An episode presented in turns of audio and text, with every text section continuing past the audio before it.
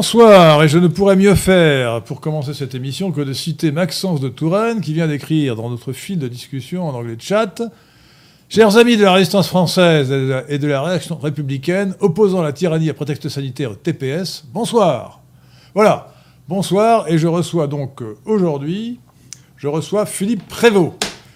Philippe Prévost pour parler d'un sujet essentiel, bien plus important que l'élection présidentielle des, 10 et 24 avril 2022 en France, qui est la volonté dans l'histoire de Cyrus à, Bismarck, l'audace... Cyrus au général Pétain. C'était à la fin de la guerre de 14. De Cyrus à Bismarck, la chance sourit aux audacieux, et on pourrait ajouter évidemment le maréchal Pétain pour 1914, et éventuellement pour 1940, euh, mais c'est un autre débat. Alors, je vous préviens tout de suite, avant de présenter Philippe Prévost, que vous allez devoir vous accrocher, parce que nous n'allons pas parler d'un petit sujet, nous allons parler de philosophie, euh, de théologie et d'histoire. Euh, la volonté dans l'histoire, c'est un sujet euh, grandiose, immense, essentiel. Et nous allons nous y intéresser parce que Philippe Prévost a écrit un livre, dont je vous conseille vivement la lecture, qui s'appelle La chance au risque de l'histoire. La chance au risque de l'histoire aux éditions CEC. E Centre d'études contemporaines. Centre, voilà, et que vous trouverez aussi, si vous êtes parisien, euh, à la librairie française où il fait une dédicace, samedi prochain, euh, samedi prochain, le... Euh, j'ai déjà oublié la date. Le 26 février. Le 26 février de... 14h de 14h à 18h. À 18h, librairie française 5 rue Auguste Bartholdi. 5 euh, rue Auguste Bartholdi, 15e arrondissement de Paris. évidemment, le livre restera, euh, après la dédicace, euh, dans les rayons de cette excellente librairie de notre ami Thibaut de Chassé. donc, samedi prochain, 26 février 2022, à 14h et jusqu'à 18h, Philippe Prévost dédicacera ce livre la chance au risque de l'histoire. Alors, je vous signale un autre livre de Philippe Prévost, qui en a écrit beaucoup, euh, passionnant et important, L'Église et le ralliement. Livre que j'estime essentiel, euh, qui raconte donc l'histoire d'une crise entre 1892 et 2000. Voilà. Et euh, pour lequel je l'ai reçu, j'ai reçu Philippe Prévost une demi-douzaine de fois. Ah oui, oh oui, 7 ou 8 fois. Oh, 7 8 7 8. Ah oui, oui, oui, oui, oui enfin plusieurs fois pour des demi-émissions d'une heure et demie à Radio Courtoisie, ah tellement le, sujet me paraît important. Et, c'est là que je suis devenu, euh, j'expliquerai la notion si on me pose la question, archéo-traditionnaliste. Catholique archéo-traditionnaliste. Considérant que les, les, les, prétendus traditionnalistes, en fait, ne sont que des néo-traditionnalistes qui ne sont pas aussi traditionnalistes que moi. Bon. Euh, toujours. Bon. Euh, alors revenons au sujet principal qui est donc la volonté dans l'histoire. Et revenons à Philippe Prévost. Philippe Prévost est un. Je ne dirais pas qu'il est méconnu, bien entendu, il est, quand même assez connu. Mais il n'est pas connu à sa juste valeur. C'est un bon historien, c'est un excellent historien, c'est même un grand historien. Euh, qui malheureusement, pour deux raisons. D'abord parce qu'il n'est pas universitaire, à ma connaissance. Et la deuxième raison, c'est parce qu'il euh, a des opinions politiques et elles ne sont pas de gauche. Euh, ce sont deux raisons qui ne le qualifient pas pour avoir un certain succès dans les médias dominants qui sont tous cosmopolites. Donc Radio Courtoisie, quand j'y étais, l'a invité de nombreuses fois. Euh, peut-être avec un peu de chance, j'espère que vous avez été invité après mon départ en 2011. Euh, en, 2017, jamais. Pardon, 2007. Jamais après mon départ. Hein. Après votre départ, c'est fini. Eh ben, incroyable. Mais, parmi les pieds là-bas. Incroyable. Thibaut de Chasseur aurait pu vous inviter, parce qu'il a dit, je l'avais nommé patron d'émission, il y est toujours d'ailleurs à ma connaissance. toujours, mais comme euh, ce que j'ai dit à propos de Moïse ne lui a pas plu, ainsi qu'à propos de Richard Simon, j'ai euh, peu de chance d'être invité. C'est un point de détail qui, c'est l'exégèse de la Bible. Visiblement, notre ami Thibaut de Chassé est un peu comme ceux qu'on appelle en franglais les fondamentalistes. Euh, c'est un littéraliste de la Bible qui considère qu'il faut prendre la Bible au, pied de la lettre. Donc je suppose qu'il imagine que le monde a été créé 6000 ans avant Jésus-Christ, euh, vraisemblablement. C'est possible. Je ne sais pas. Nos discussions nous ont parlé jusque-là. Nous allons partir, avant de parler des concepts de Chronos, Kairos et Aion, qui sont des mots grecs. Euh, j'avais dit qu'il fallait vous accrocher, donc euh, vous allez voir. Euh, je vais poser la question centrale, avant même ces concepts, du, déterminisme historique, en faisant deux citations tirées du livre de Philippe Prévost, une citation de Montesquieu et une citation de Machiavel. Alors, page 305 de votre livre. Attendez, c'est celui-là. Page 305 de votre livre. Oui, je me trompais de livre. Euh, il y a une citation de, de Montesquieu. J'avais pas une excellente opinion de Montesquieu déjà, mais euh, cette citation m'a confirmé dans l'opinion réservée que j'ai à son sujet, qui est la suivante. Je suppose que c'est, dans l'esprit des lois, non? Oui, oui, oui, certainement. Euh, ça doit être dit en note d'ailleurs. Alors, voilà, ce que dit Montesquieu. Ce n'est pas la fortune qui domine le monde. Il y a des causes générales, soit, soit morales, soit physiques, qui agissent dans chaque monarchie, l'élèvent, la maintiennent ou la précipitent. Tous les accidents sont soumis à ces causes, et si le hasard d'une bataille, c'est-à-dire une cause particulière, a ruiné un État, il y avait une cause générale qui faisait que cet État devait périr par une seule bataille. En un mot, l'allure principale entraîne avec elle tous les accidents particuliers. Alors je pense que cette opinion de déterminisme historique est partagée par la plupart, la plupart des historiens d'abord, hmm. et la plupart des gens. Euh, je pense pour ma part qu'elle est fausse. Vous, êtes d'accord aussi, d'ailleurs, c'est l'objet de votre livre, elle est fausse. Euh, je ferai remarquer tout de suite que la charge de la preuve incombe à ceux qui défendent cette théorie. Parce qu'évidemment, comme euh, l'histoire s'est passée comme elle s'est passée, on peut toujours dire qu'elle n'aurait pas pu se passer autrement, mais rien ne le prouve. Et, tout prouve le contraire, comme nous allons le voir. Bon. Alors, on peut appeler ça le déterminisme historique. Mm-hmm. alors là, je suis obligé de faire un, petit, de mettre un petit grain de philosophie dans cette discussion parce que il ne faut pas confondre le, déterminisme historique avec le déterminisme universel, auquel, pour ma part, je crois. le déterminisme universel suppose que l'état du monde à l'instant t plus dt est entièrement déterminé par l'état du monde à l'instant t. C'est euh, ce qui permet d'ailleurs les lois de la physique, euh, les lois qui s'appliquent au monde matériel, euh, et ce n'est en réalité une discussion qui pourrait nous emmener loin, pas remis en cause par la mécanique quantique malgré son incertitude. Je suis un partisan de la théorie des variables cachées, des variables cachées. Bon. Mais le déterminisme historique suppose que les événements historiques ont des causes historiques. Euh, des causes historiques, par exemple, euh, économiques, techniques, etc. Mm. Et pas des, micro-causes, euh, l'abattement d'aile d'un papillon en, oui, Brésil qui oui. Bon, on suppose donc que tout s'explique dans l'histoire par l'histoire. Bon. Et qu'il n'y a pas d'événements inattendus qui puissent changer les choses. Alors, euh, je vais déjà, avant que nous, entrions dans, ce qui est vraiment le propre de notre sujet, c'est-à-dire la volonté dans l'histoire, l'homme qui, par son action, par ses décisions libres, change l'histoire. Je vais vous donner un exemple du chronique que j'aimerais écrire un jour, que j'écrirai d'ailleurs un jour, si je, si je, vis encore quelques années, euh, jusqu'à 100 ans j'espère. Hein. Espérons-le. enfin, ça dépend en quel état. Hein. Euh, ça dépend de l'état dans lequel je serai. Et donc, c'est la belle histoire euh, de. Euh, non, la triste histoire, pardon, d'Alésia. Oui. Alors, Alésia, c'est extraordinaire. Donc, euh, Vercingétorix est enfermé à Alésia, assiégé par les armées de Jules César. Oui. Alors, qui avait, mettons, 50 000 hommes. Autant, autant que, ou un peu plus que Vercingétorix dans les limites d'Alésia. Arrive l'armée de secours des Gaulois. 150 000 hommes, qui allaient écraser les Romains. Hmm. pris euh, sur deux fronts. Or, que se passe-t-il ce jour-là? Il y a une éclipse, une éclipse de lune. Et comme les Gaulois étaient malheureusement, nos ancêtres les Gaulois étaient superstitieux, ils y voient un mauvais présage et l'armée de renfort se disperse. Et c'est comme ça que Jules César a gagné.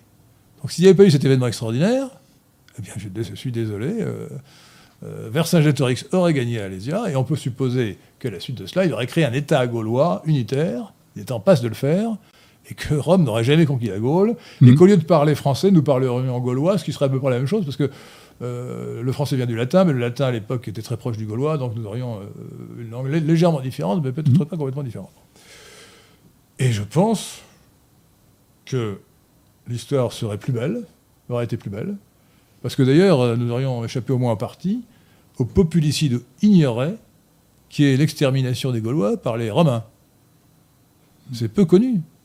mais les gens qui révèrent, qui révèrent Rome devraient savoir que les, armées, les armées romaines de Jules César ont exterminé un million de Gaulois, c'est-à-dire plus de 10% de la population, et que les colonnes infernales de Turon en Vendée pouvaient prendre comme exemple les colonnes infernales hmm de Jules César. Jules César, d'ailleurs, lui-même, dans la guerre des Gaules, se vante, après avoir pris je ne sais plus quelle ville, d'avoir exterminé 40 000 personnes, toute la population, hommes, femmes et enfants. Il s'en vante. Oui, euh, il n'y a pas que lui qui se vante. Hein. Il y a, a d'autres, dans d'autres cas. en, tout Cas, en tout cas, voilà. Bon, euh, donc voilà, voilà un exemple du chronique.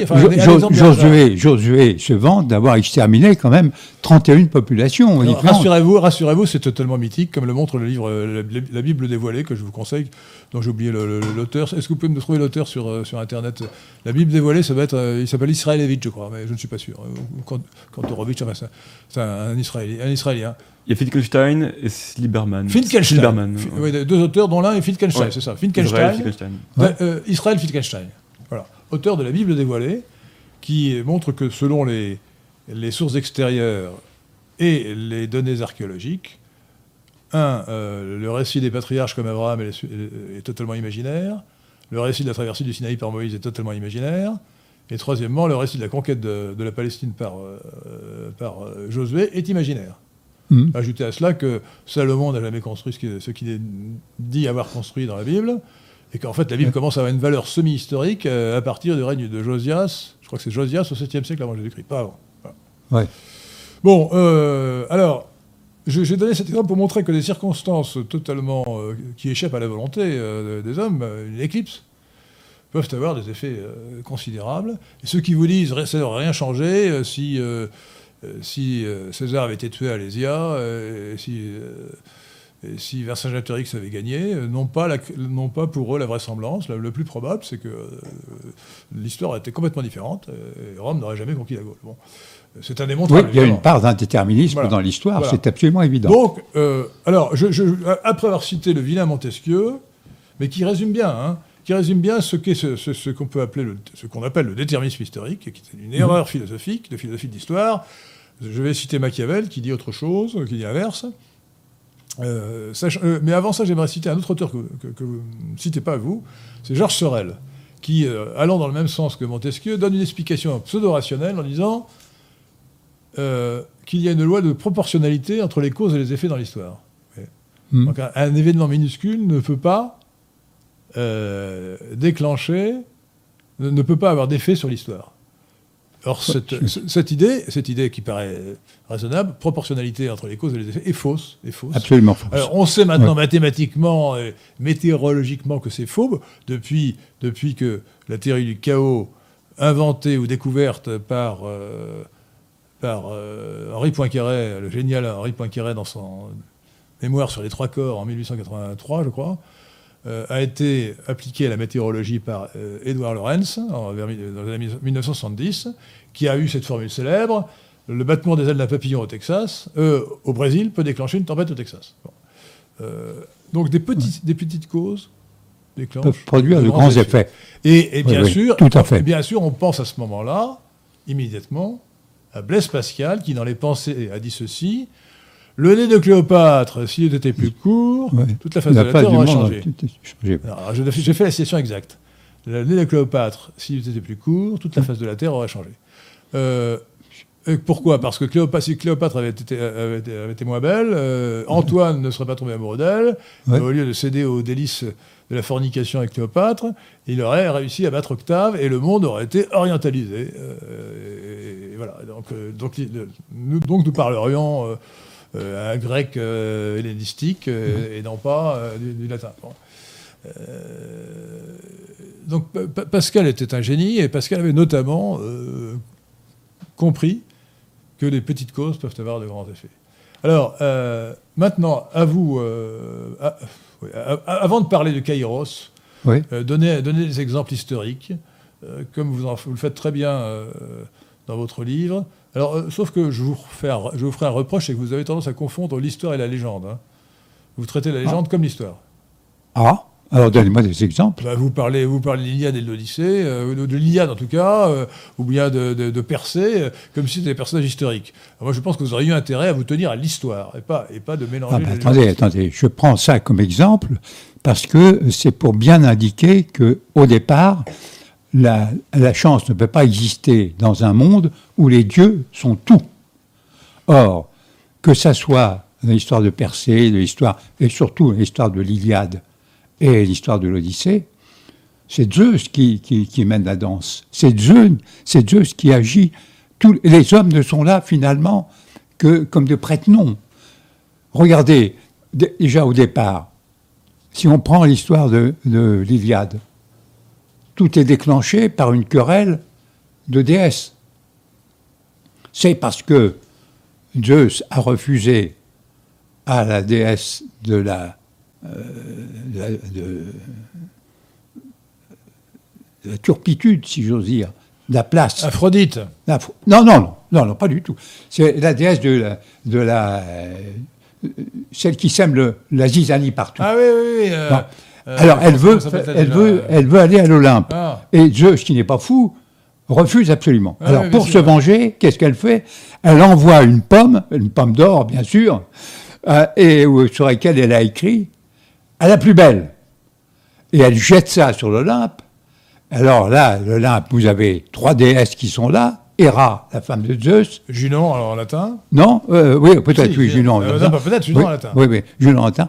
Héra, Athéna, sa fille. Athéna qui doit être là quelque part, non oui, Vous êtes Athéna, Athéna. Hein, et, puis, évidemment, Aphrodite. C'est. La déesse de l'amour. Euh, Minerve et Vénus en latin. Alors, euh, sachant, je le dis au passage, chers auditeurs de Radio Athéna, que cette euh, triade de, de, déesses représente exactement les trois fonctions indo-européennes analysées par Dumézil.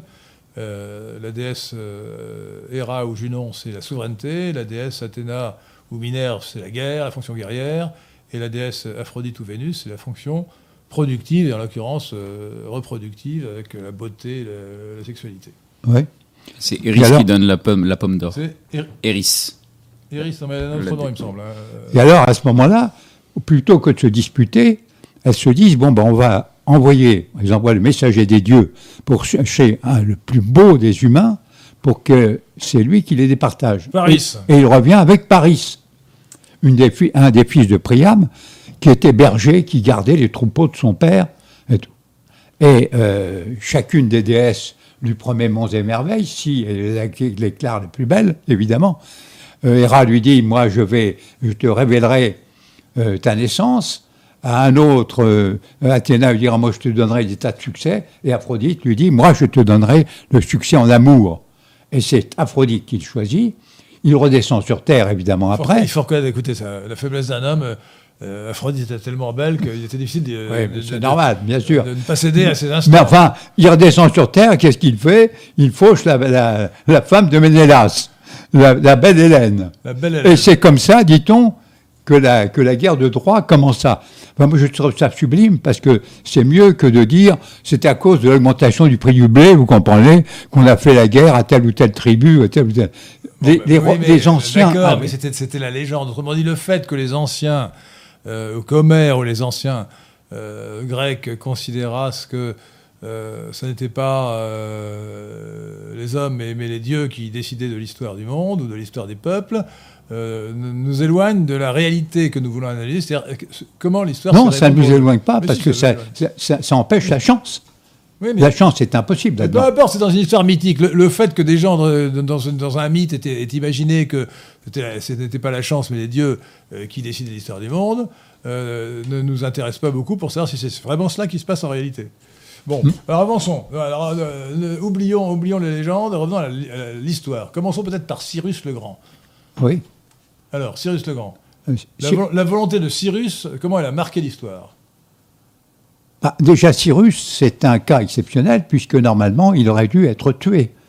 Puisque Cyrus, au départ, euh, c'est certes un fils de roi, mais euh, disons que l'oracle a prévenu son père que Cyrus euh, aurait un destin, et un destin qui lui serait défavorable, défavorable à lui, bien sûr.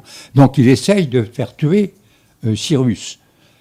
Et euh, il le confie à un de ses fidèles, Astyanax, qui, à ce moment-là, euh, dit bah, écoutez, il en parle à sa femme, et euh, que fait sa femme? Il décide, Elle décide tous les deux de, d'élever Cyrus, et à la place de donner au roi, le, ils, ont, un bébé qui est, mort, on fait croire au roi qu'on a tué effectivement, que le bébé est là, qu'il est mort, etc., etc. Et puis après, Cyrus est, dévoilé, et euh, le roi est fou de rage, bien sûr, mais l'oracle lui dit écoutez, maintenant c'est fini, il n'y a pas de danger, n'y a plus aucun danger.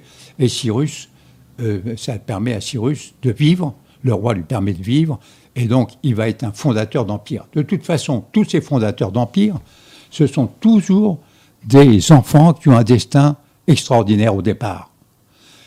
Hommes extraordinaires, ils ont eu une enfance extraordinaire. C'est-à-dire que c'était des gens qui étaient destinés à disparaître et ils ont réussi, par un moyen ou par un autre, peu importe, c'est le cas de Moïse d'ailleurs, c'est le cas de Sargon, c'est le cas de tous ces jeunes qui sont là et qui vont, alors qu'ils étaient bébés, qu'ils étaient destinés ou jeunes enfants à être tués, ils vont réussir à devenir de grands personnages.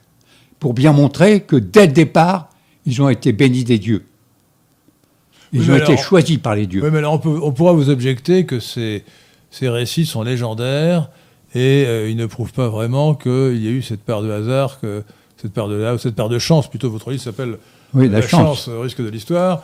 Euh, et peut-être que simplement l'homme qui ensuite, euh, les, les, les, auteurs d'agiographie ou de récits pseudo-historiques qui ont imaginé, d'autant plus que vous faites une comparaison entre Sargon et Moïse, il y a une grande différence entre les deux, c'est que Sargon existait réellement, c'est un roi de Babylone. Euh, et alors que Moïse est un personnage totalement légendaire, qui n'a jamais existé. Euh, je, je, le crains, je crains qu'il n'ait pas beaucoup euh, existé. Je, je, rappelle la, référence que j'ai donnée, qui est décisive, qui n'a pas été, qui n'a pas été contre, contre, contredite, de donc Israël Finkelstein, la Bible dévoilée. Hein, oui. Livre qui a une quinzaine d'années, je crois, et qui donne des, arguments, des, des preuves archéologiques d'une part, et des preuves euh, fondées sur les données extérieures qui sont euh, données euh, égyptiennes, assyriennes, babyloniennes, qui prouvent clairement que tout ça est complètement légendaire. de toute façon, c'est dans, dans, la, vous savez que dans une des preuves archéologiques, c'est que dans, alors qu'on peut trouver des, des traces d'hommes préhistoriques euh, qui, euh, qui, sont passés quelque part. Là, euh, on ne trouve pas la moindre, le, moindre reste, le moindre vestige d'une prétendue traversée de, pendant des dizaines d'années du Sinaï par, par les, Hébreux. Hein. C'est complètement imaginaire. Hein. Oui, c'est ça, on ne trouve rien du ah tout. Bah Il n'y a pas un tesson de bouteille. absolument rien. absolument rien. On est vraiment dans la légende totale. Et alors, ce qu'il y a encore de plus extraordinaire, c'est qu'on nous raconte que la fille de Pharaon, trouve le petit bébé dans son berceau et le ramène où? Moïse. Il ramène Moïse dans le palais de son père, qui a voulu exterminer, soi-disant, les, petits Hébreux. Ah, Alors là, c'est l'aberration de l'aberration. Est-ce qu'on envisage Une femme qui, prend, qui se prend euh, d'amour, d'affection pour un malheureux bébé, c'est mignon. Une, femme aime, les bébés. Aime les, ah, oui, mais d'accord. Mais on ne voit pas la fille du pharaon aller à l'encontre de son père, voyons, la volonté de son père. c'est absurde, ça ne tient pas non, debout. Non, non, non, votre, votre objection ne me paraît pas décisive. Hein. Ah, je ne suis pas d'accord. Hein. vous me permettrez de vous le dire. Non, non, non, non, non, On ne voit euh, pas du tout euh, pharaon faire. Euh, la fille pharaon faire ça. Je réponds tout de suite à M. Yariast que non, il n'y a pas de Diane dans l'histoire. Hein. Diane n'intervient pas dans l'histoire de, de, la pomme de, de Paris. alors, je vais lire maintenant la, réponse de Machiavel. Euh, ah non, c'est Machiavel, c'était avant. Enfin bon, la thèse de Machiavel, euh, qui est inverse de celle du déterminisme historique énoncé par Montesquieu, que vous citez dans votre ouvrage, La chance ah au risque de l'histoire, qui est, selon Machiavel, la fortune est la maîtresse de la moitié de nos actions et nous en laisse presque gouverner l'autre. La fortune, donc le, destin. La fortune, c'est la chance. C'est fortuna. C'est fortuna. Oui, la fortune au sens du, latin. Euh, la fortune. quand on dit la fortune sourit aux audacieux, c'est bien ça. Ça ne veut pas dire qu'on est riche. C'est ça, la chance sourit aux audacieux. chance, latin fortuna. La fortune, la fortune, la chance est la maîtresse de la moitié de nos actions et nous en laisse presque gouverner l'autre. Voilà. Donc, euh, l'homme a, y compris l'homme politique, l'homme d'État, Hmm. A la faculté, par sa volonté, d'agir sur le destin des nations, sur le, le cours de l'histoire. Voilà. Oui. C'est- la thèse qui ressort de votre livre que je crois indiscutable. Mais euh, elle n'est pas indiscutable sur tous les sujets, dans tous les exemples. On peut toujours dire Ah, mais non, euh, ce serait. Euh, alors, la, la- la thèse que vous soutenez, que nous avons appelée la volonté dans l'histoire pour cette émission de Radio Athéna, euh, est un cas particulier d'une d'une opinion plus générale que j'ai soulevée à propos de, euh, de l'éclipse qui a provoqué la victoire de, de Jules César à Alésia. Euh, c'est toutes sortes de facteurs euh, aléatoires qui peuvent survenir dans l'histoire, qui, sont, très nombreux. C'est l'exemple, du, chat qui traverse la forge. Et le forgeron est distrait par le passage du chat. Hmm. Alors, ça peut être un forgeron qui n'aime pas les chats, ou au contraire qui les aime, je sais pas. Il est distrait. Et donc, il était en train de, de mettre un fer au sabot du cheval du, du roi. Ouais. Et, et comme il est distrait, il, fait mal son, son coup, coup de marteau, et le fer est mal fait. Et pendant la bataille qui suit, le, le fer va se détacher, le cheval du roi va tomber, le roi va tomber, du coup va se faire tuer, et le- voyant le roi mort, toute son armée se débande. Se débande. Ouais. Et euh, Ça, le roi est mort, classique. et, et- et l'em- l'em- l'empire, euh, le royaume a a perdu. Le, le royaume, le, le royaume est détruit. Ouais. Donc finalement, c'est un chat qui, en, en ayant la fantaisie de traverser la forge, qui a provoqué la ruine. La ruine alors évidemment, c'est un, un cas imaginaire, Oui. mais totalement possible. Ça n'a rien d'invraisemblable. Un minuscule incident peut provoquer des conséquences Tout extraordinaires. à fait. Voilà. Tout à fait, oui. Tout Ça, fait. Euh, on peut sans doute trouver d'autres- exemples. Alors, le, euh, Dominique Vénère, qui n'est pas un auteur euh, très important à mes yeux, qui, je- je- un jour je ferai un article pour expliquer que sa pensée est très faible, a quand même écrit des livres historiques très, très intéressants dans un livre qui s'appelle L'imprévu dans l'histoire. L'imprévu dans l'histoire, et il montre beaucoup d'exemples de ce genre. Un exemple évident, dont on peut ensuite discuter, c'est l'attentat de Sarajevo. N'en parlez pas dans votre livre, mais c'est extraordinaire. Alors là, là on n'est pas dans la volonté dans l'histoire, on est- à moins que vous considériez que Principe euh, fait preuve d'une volonté qui a marqué l'histoire. Mais c'est euh, l'archiduc, dont j'ai oublié le nom, euh, euh, Euh, François Ferdinand. François Ferdinand, pardon, euh, donc euh, est à Sarajevo, qui à l'époque fait partie de, de- de l'Empire d'Autriche. Et euh, les, conjurés, euh, les conjurés serbes qui sont venus pour l'assassiner euh, sont là, le voient passer en voiture, euh, tirent et le ratent. Oui, une première fois. Attendez, tirent et le ratent. Mais ils blessent les officiers euh, qui sont dans la voiture avec euh, l'archiduc et l'archiduchesse. Et euh, l'archiduc, ensuite, n'écoutant que son grand cœur, se rend en voiture, toujours avec la même voiture, à l'hôpital pour aller se porter au chevet de ces officiers qui sont blessés. Euh, et circonstance extraordinaire, enfin un pur hasard, il se trouve qu'il y a un encombrement, il se trouve que le, le chauffeur se trompe de route, et il prend une route où il est bloqué par un encombrement. Et par un hasard encore plus extraordinaire, au moment où la voiture de l'archiduc est bloquée, euh, Principe, le chef de la bande de conjurés, est là, juste à côté de la voiture. Et il voit l'archiduc, il le reconnaît. Hmm. Et il a, il a son arme, il sort son arme et il tue l'archiduc. Et voilà pourquoi la, Première Guerre mondiale a éclaté. Alors évidemment, on peut dire elle aurait éclaté, sinon on n'est pas du tout sûr. Euh, en fait, là, il y a eu un enchaînement de faits. Euh, les ultimatums de l'Autriche à la Serbie, euh, refus de la Serbie, etc. Et donc, si je, parlais vulgairement, je dirais que la mayonnaise après. En tout cas, il y avait un, un- cycle de rétroaction positive qui s'est fait, qui a conduit à la guerre. Euh, je ne crois pas qu'il y ait eu à l'époque. Alors certes, les, con- les conditions étaient faites pour que la guerre fût possible, mais c'est pas parce qu'elle était possible qu'elle était nécessaire. je, je crois qu'il faut. C'est pas tout à fait comme ça qu'il faut présenter les choses. Je m'excuserai de vous le dire, parce que en réalité, la, la mort de l'archiduc est un événement capital. Ben, C'est ce que je viens de dire. Oui, non, mais attendez, attendez, entendu, attendez. C'est un événement capital, pourquoi? Parce que l'archiduc est opposé à la guerre. Et les forces de- qui voulaient la guerre ont manœuvré pour supprimer l'archiduc. Car si l'archiduc n'avait pas été supprimé, il n'y aurait pas eu la guerre du 14.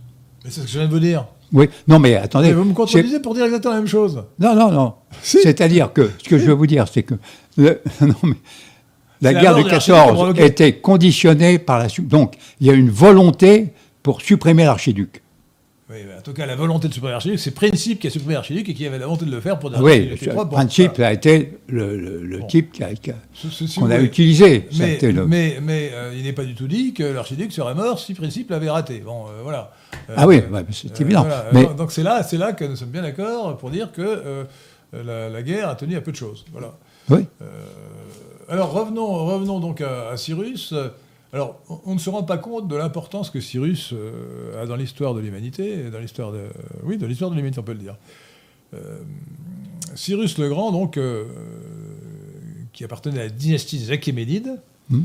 et qui donc apparemment aurait dû disparaître si les choses s'étaient passées autrement, mais là, le récit est peut-être légendaire, a fondé l'empire perse achéménide, qui succédait à un petit empire qui était l'empire des Mèdes. Euh, qui étaient d'autres Iraniens. Et en 550, euh, Cyrus, qui était euh, le chef, ou le roi plutôt des, Perses, mais qui était soumis à l'époque aux Mèdes, a renversé la situation en devenant le, suzerain, enfin, le, souverain des, Mèdes. Et à partir de là, c'est le début, donc 550 avant Jésus-Christ, moins 550, c'est le début de, l'empire perse achéménide, fondé par Cyrus le Grand, qui ensuite s'est lancé vers l'ouest et qui a conquis l'Ionie, c'est-à-dire la, la, Grèce d'Asie mineure, hmm? autour d'Éphèse, euh, de, Milet, en, 546, en moins 546, et surtout, surtout, et aussi en 539, a conquis Babylone. Et à partir de là, s'est emparé de l'ensemble de, de, l'ensemble du Proche-Orient. Enfin, la, conquête a été continuée par ses successeurs comme Darius. Euh, et euh, comme je l'ai expliqué dans l'article Zoroastreno qui est sur notre site lesquin.fr, euh, c'est à partir de, 539, euh, de moins 539 que le judaïsme s'est transformé sous l'influence du zoroastrisme en recevant cette infusion doctrinale, théologique, qui lui a fait croire à l'enfer et au paradis, à la vie éternelle, etc. Donc le judaïsme s'est constitué sous l'influence euh, de la pensée iranienne, et plus particulièrement zoroastrienne, après moins 539. Euh, c'est une vérité méconnue essentielle, mais qui est en fait euh, méconnue du grand public et méconnue volontairement par aveuglement volontaire des, biblistes, ou de la plupart des biblistes, mais qui est très connue de dizaines d'auteurs, le premier étant Volney, 1790 et quel, qui dans les ruines a expliqué, a expliqué cela. beaucoup d'autres auteurs après, dont les grands spécialistes de la Vesta, comme Widengren et, euh, et euh, Duchesne-Guillemin, on dit ça au XXe siècle. Voilà. Donc, euh, donc la, fondation de l'Empire achéménide a été un événement essentiel. Alors, est-ce qu'il aurait eu lieu Est-ce qu'il aurait eu lieu sans Cyrus? Bon, On n'est pas sûr du tout. Hein. Le génie de Cyrus ah, était là. Et dire que tout se serait passé de la même manière, ben non, pas forcément. C'est absurde. Peut-être que euh, Cyrus, a réussi à dominer les Mèdes. Si, Cyrus n'avait pas réussi, si ça n'avait pas été Cyrus, mais un autre euh, qui, n'aurait pas eu son génie, les Mèdes auraient réussi à écraser les Perses, et sans doute n'aurait-il jamais eu l'envie ou l'ambition de, créer l'Empire perse. Et, jamais le judaïsme se serait formé, comme il s'est formé après 539, hmm. et, le christianisme n'existerait pas. Voilà, tout simplement. Donc l'histoire euh, j'ajoute, j'ajoute, mais c'est moins connu. Tiens, un peu de choses. C'est moins connu, mais euh, la philosophie grecque n'est pas partie spontanément. D'ailleurs, les philosophes grecs eux-mêmes reconnaissaient qu'ils devaient beaucoup à l'Orient. Ils parlaient plus de l'Égypte d'ailleurs que de l'Iran. Mais ils devaient beaucoup à l'Iran. Euh, or, ce n'est pas un hasard si la philosophie grecque, les premiers philosophes grecs sont tous de l'Ionie, pas de l'Attique, hmm. qui est en Europe, mais de l'Ionie, qui est en Asie.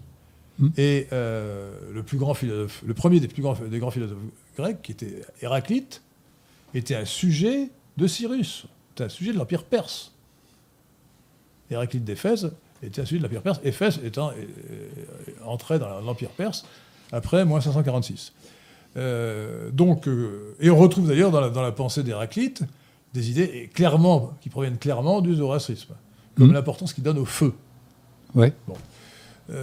Donc la philosophie grecque, en réalité, est née euh, elle, ce n'est pas une copie euh, de la philosophie ou de la religion zoroastrienne, mais elle est née par euh, infusion ou incidence de cette, de, cette, religion zoroastrienne et de la philosophie qu'elle portait.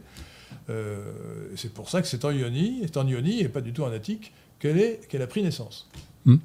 Donc vous, voyez, voyez l'importance d'un événement qui apparemment est mineur et qui en réalité est déterminant. Voilà.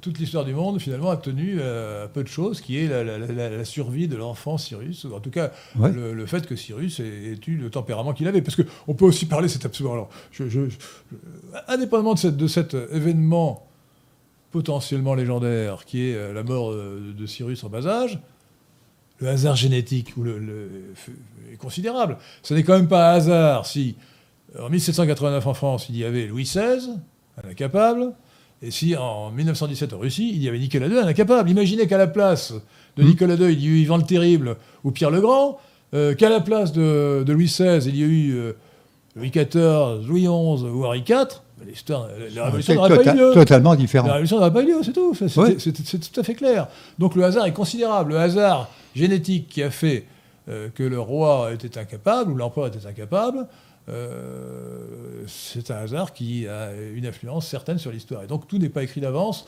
euh, dans des causes matérielles ou économiques, économiques selon Marx ou démographiques. Oui, ah oui. voilà. Ah bah oui, l'histoire d'après Marx, c'est une histoire à sens unique.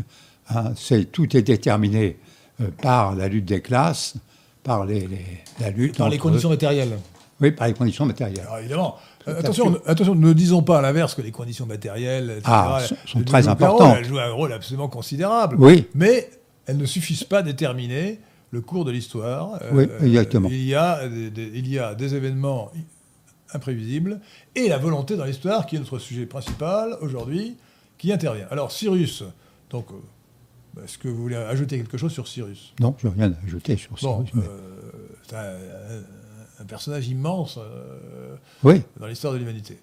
Euh, et, autre chose d'ailleurs qui montre bien l'influence qu'il a eue, c'est que euh, il, Cyrus, c'est l'inventeur de l'Empire. C'est pas, je ne mettrai pas ça à son crédit, mais il a inventé la formule de l'Empire. Hmm. L'Empire, c'est une autorité, en latin imperium, c'est une autorité suprême qui ne dépend pas du tout, ce n'est pas la démocratie, c'est le contraire de la démocratie, qui ne dépend pas du peuple, et qui s'impose, qui a qui a vocation à être euh, mondiale et qui s'impose à des peuples très différents, dont hmm. pour des raisons pratiques ou politiques, dont il respecte plus ou moins les identités. Cyrus, on a retrouvé un édit de lui, contrairement euh, à ses prédécesseurs, n'a pas du tout cherché à convertir au zoroastrisme ou à la religion iranienne euh, les autres peuples. Notamment hmm. les, juifs ont eu le droit de garder leur religion. Et alors qu'ils avaient été déportés à Babylone par Nabucodonosor, en moins 590, par là, 85, en 539, il les a libérés. C'est pour ça que Cyrus est considéré comme le Messie dans la Bible. C'est vrai, comme le Messie. Euh, et, donc, euh, sans cette tolérance extrême qu'il avait pour les diverses religions, et notamment pour le judaïsme, tout, à l'époque toute petite religion, qui en fait est devenue une religion euh, digne d'intérêt grâce à l'infusion des idées zoroastriennes, euh, ben, nous ne serions pas là. Euh, enfin, le, monde aurait été complètement différent et sans doute euh, bien moins intéressant. Oui, oui, tout à fait. Alors après Cyrus, j'aimerais que vous nous disiez, ou disiez plutôt, comment la volonté dans l'histoire a joué pour les guerres médiques. Alors les guerres médiques, qui étaient d'ailleurs des guerres plutôt persiques que médiques, puisque visiblement les, les, les, Grecs confondaient les Mèdes et les Perses, alors que c'était deux peuples iraniens voisins, proches, mais qui étaient distincts. Euh, racontez-nous, alors là, vous avez un chapitre très intéressant dans votre livre sur les guerres médiques. Oui, c'est-à-dire sur la guerre entreprise euh, par euh, Darius d'un côté et par successeur de Cyrus et par son oui, et par son fils Xerxès. Alors c'est la guerre, c'est extraordinaire parce que vous n'avez que deux cités qui résistent à la volonté de Darius. Darius leur envoie des messagers. Ces deux cités sont Athènes et Sparte et euh, envoie des messagers pour leur demander, évidemment, que ces deux cités fassent soumission au grand roi. Et Athènes n'hésite pas. Ils envoient le messager travailler dans les mines, tandis que l'autre qui vient réclamer, parce qu'à l'époque, pour accepter la soumission, on demandait l'eau et la terre. Et à Sparte, c'est très simple. On le descend dans un puits en disant c'est là que tu trouveras l'eau et la terre. Alors évidemment, fureur du, grand roi qui décide de réagir. Et il, il envoie une armée, et c'est l'histoire de Marathon. L'histoire de Marathon, c'est-à-dire que vous avez euh, une, une, armée qui est beaucoup plus importante que les malheureux, les malheureux grecs, les malheureux athéniens, parce que ce sont les athéniens. Et heureusement, il y a un traître qui, il y a des traîtres au service de Darius, au service des deux généraux de Darius, Datis et Artaménès, je crois, qui viennent prévenir les Grecs qu'en réalité, Datis est parti avec sa cavalerie. Quand on dit qu'il est parti avec sa cavalerie, c'est-à-dire que les Grecs avaient, ils n'étaient pas très nombreux, c'est des petites cités. Donc les Grecs avaient complètement euh, envoyé tous leurs citoyens en état de faire la guerre et les avaient envoyés à Marathon. Donc, euh, évidemment, Athènes était sans défense. Par conséquent, ils disent, l'objet de Datis, c'était de prendre des bateaux, de mettre sa cavalerie dans les bateaux et d'aller euh, s'emparer d'Athènes pendant que Athènes était désarmée, pendant que ses citoyens étaient, à Marathon. Et comme ces, euh, traîtres euh, la nuit, la nuit passe dans les grands grecs, il dit, vous savez, Datis est parti, la cavalerie est partie. Alors à ce moment-là, Miltiade, qui commande les, Grecs, et qui était un ancien général perse d'ailleurs, qui connaît parfaitement les méthodes militaires perses, il sait exactement comment les Perses vont organiser leur plan de bataille. Le lendemain, il s'arrange pour que son centre soit affaibli et que ses ailes soient fortes, soient renforcées. Et il bat, il bat rapidement les, Perses. Et à ce moment-là, dès que les Perses sont battus, à 2 heures d'après-midi, immédiatement, ils rappliquent vers Athènes. Et ils arrivent à Athènes une heure avant que Datis n'arrive avec ses bateaux et tout. Et c'est l'heure déterminante, c'est l'heure qui va tout changer. Car quand Datis voit que l'armée grecque est en position à Athènes, eh bien, il décide de partir, de repartir et tout. Et donc, à ce moment-là, Athènes est sauvée. C'est la vitesse, c'est la, capacité d'Alcibiade à intégrer tous ces renseignements qui va lui permettre, d'une part, de battre les, Perses à, Marathon, et d'autre part, d'aller de, revenir à toute vitesse sur Athènes pour défendre Athènes et pour empêcher que Datis ne puisse prendre la ville. Ça, c'est la première bataille. Deuxième bataille, évidemment, euh, Darius meurt et son fils Xerxès rassemble une immense armée pour, d'une part, venger Marathon et d'autre part, en, finir avec ses cités rebelles. Mais il va y avoir la première bataille qui va être une victoire défaite, si j'ose dire, pour les Perses, ce sont les Thermopyles. Parce qu'il ne faut pas oublier que les Thermopyles, vous avez quelques milliers de, de, Spartiates, sous les ordres de Léonidas, qui vont résister et qui vont euh, résister pendant deux ou trois jours et vont être mis en pièces après par les, Perses qui ont profité, eux, à ce moment-là, d'un traître qui leur a indiqué un chemin dans la montagne, qui va déborder, évidemment, qui va faire déborder, et Léonidas va être. Et Léonidas et ses troupes, le, peu de troupes qu'il avait, quelques centaines d'hommes, mais qui ont résisté jusqu'au bout. Et cette victoire des Perses, où ils ont perdu des milliers de gens, cette victoire de Perses va être en réalité, après, pour les Grecs, pour les petites cités grecques qui se disputaient entre elles. Il faut pas, n'y avait aucune unité chez les, chez, chez les Hélènes, hein, aucune. Eh bien, pour les Athéniens et pour les Spartiates, ça va être un objet de fierté. C'est là, que Léonidas a envoyé un esclave à Sparte qui, a dit euh, Va dire à Sparte que nous sommes morts pour obéir à ses lois. Oui, c'est ça. ça c'est le, ah ben, non, c'est une colonne qui a, été, euh, qui a été érigée peu de temps après. Euh, euh, passant vient dire ici à Sparte que nous sommes morts pour obéir à ses lois. C'était magnifique. Magnifique. Hein. C'est extraordinaire. C'est extraordinaire. Alors, après, ce qu'il y a, c'est que, évidemment, euh, les, Perses euh, veulent euh, accomplir leur vengeance. Parce que là, c'est une petite bataille, mais c'est une bataille qui a beaucoup d'importance parce qu'elle redresse le moral des, Spartiates et des Athéniens. Alors, à ce moment-là, vous avez Thémistocle qui a. Il y a, deux, il y a deux phénomènes extraordinaires. Le premier, c'est que les Grecs découvrent une mine d'argent. Et ça va permettre à Thémistocle de faire, de créer des bateaux. Parce que Thémistocle sait très bien que sur Terre, il sera battu.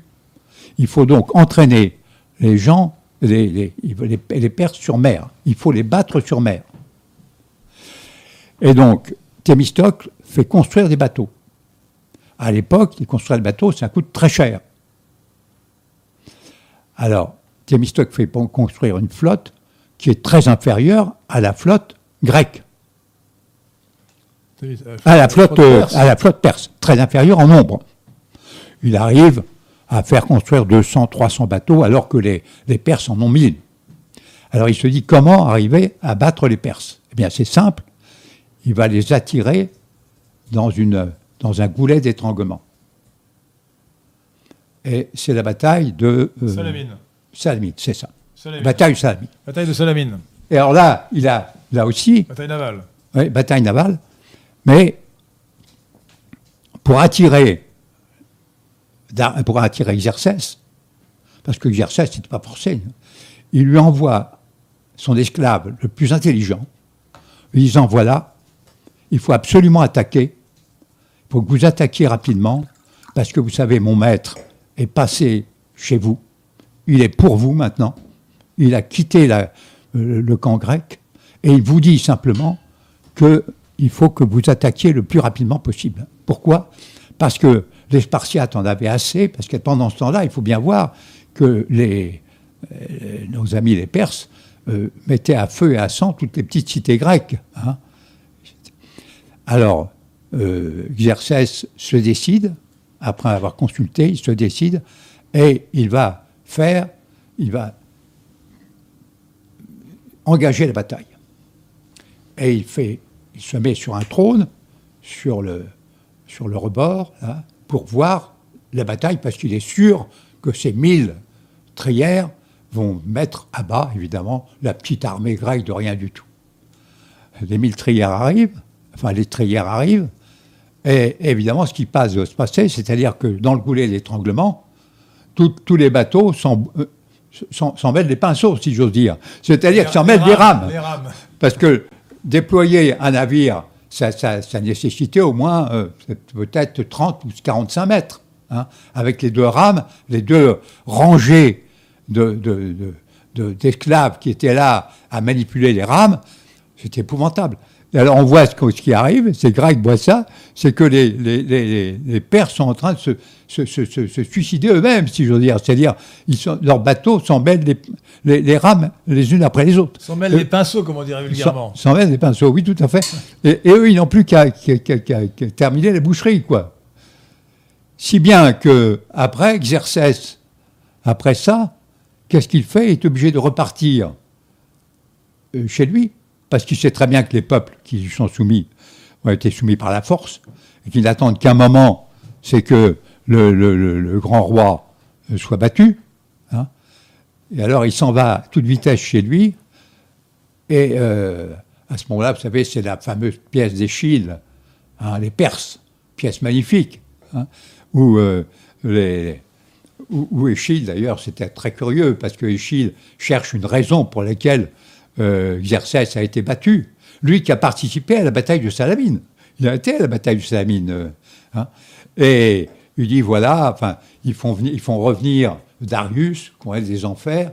Et quand Darius apprend que Xerxès a fait un pont de bateau pour passer d'Asie mineure en, Grèce, il dit Mais alors, Xerxès, mon fils, a voulu euh, enchaîner le dieu et c'est pour ça, c'est la vengeance du Dieu car le dieu enchaîné n'a pas pu supporter ça. Et donc, il a, il s'est vengé avec Salamine, avec la défaite de Salamine. Mon fils a offensé les dieux. Ça a été quelqu'un qui a été, euh, qui, qui- qui a été, Alors.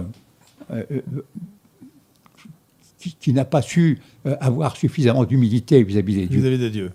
Oui, alors donc, Et c'est la raison de sa défaite.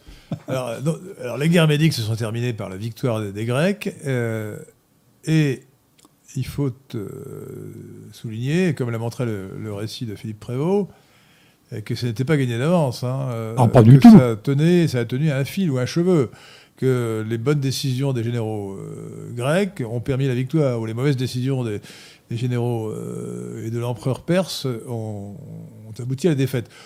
Au départ, euh, et même aujourd'hui, on, on est quand même très étonné que l'immense empire perse n'ait pas réussi à vaincre les petites cités de l'Attique, de la Grèce européenne. D'autant Euh, qu'attention, entre les Grecs, ça d'autant pas le grand amour. Euh, également. Donc c'est tout à fait étonnant. Alors bon, il faut tout de suite ajouter quand même une précision, c'est que le récit des guerres médiques ne nous vient que des Grecs. Oui, oui, bien.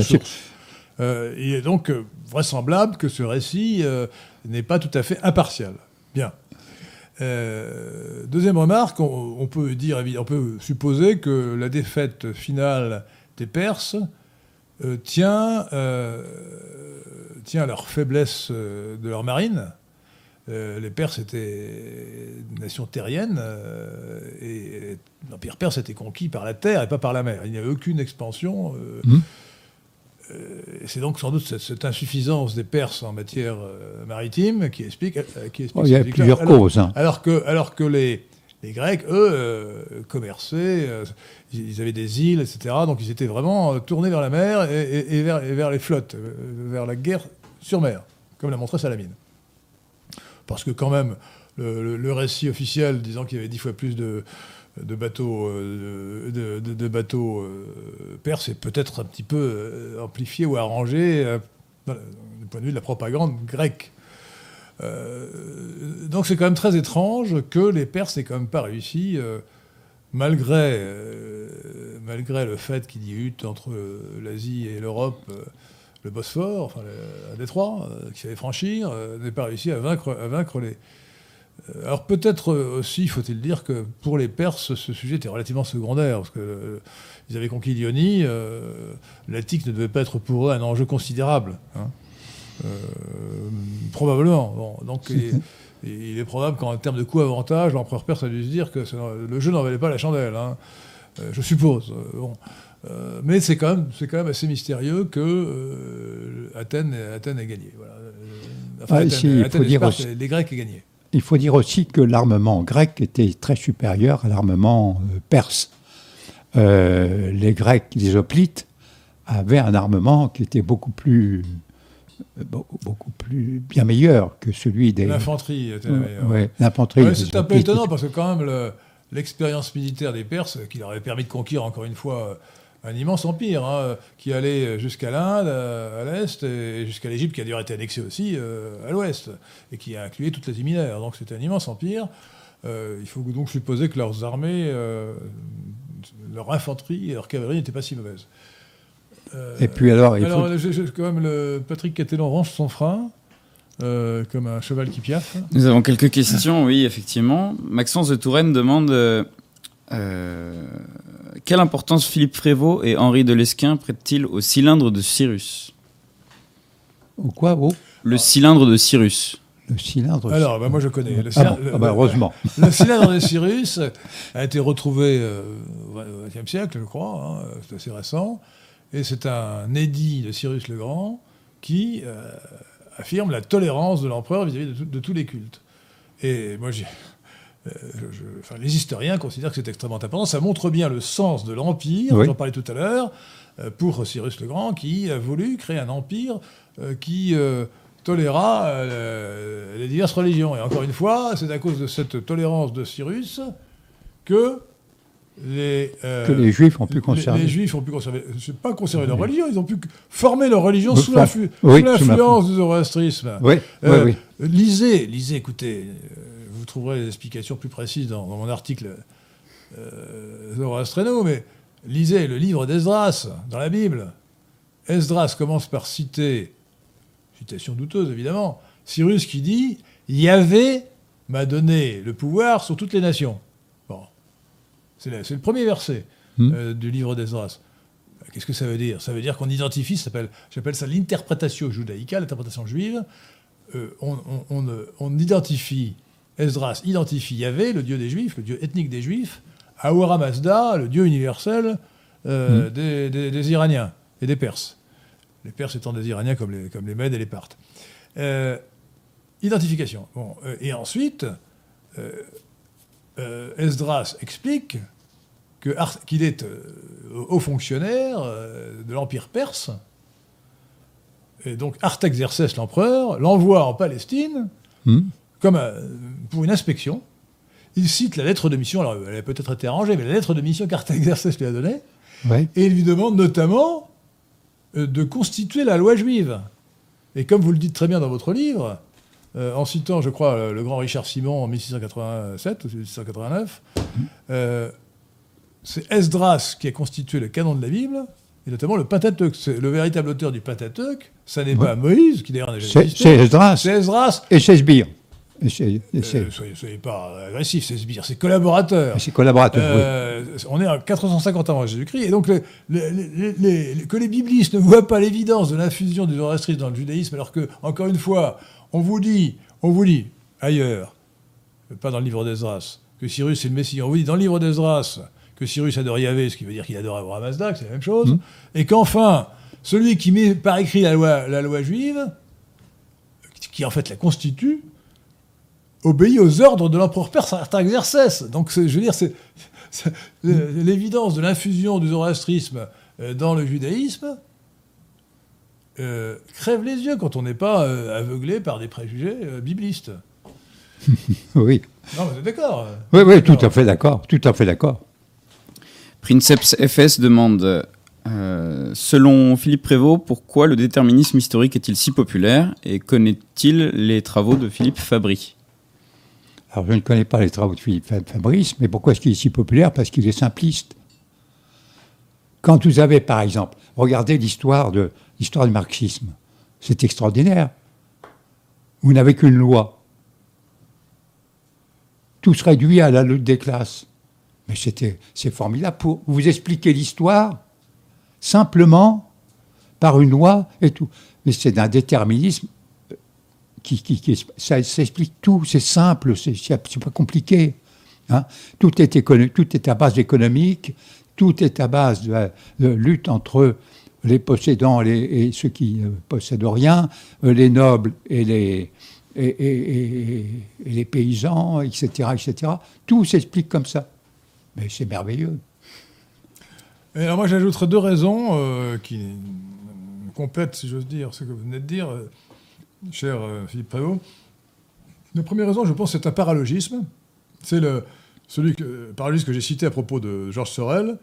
On s'imagine qu'il doit y avoir une proportion- euh, proportionnalité entre les causes et les effets. C'est-à-dire l'idée scientifique, Mhm. philosophique, qu'il peut y avoir une énorme disproportion entre les causes et les effets n'est pas naturelle. N'est pas naturelle. Alors pourtant, il y a d'expérience, d'expérience euh, élémentaire, devrais-je dire, que un accident peut arriver pour une toute petite chose. Ouais. Vous, glissez, vous glissez sur une peau de banane, vous allez, vous allez, euh, finir dans tétraplégique parce que quelqu'un a- est passé juste avant, juste avant à manger une banane et a jeté la peau, la peau sur la tête. Bon, en fait, la vie est remplie d'incidents de ce genre.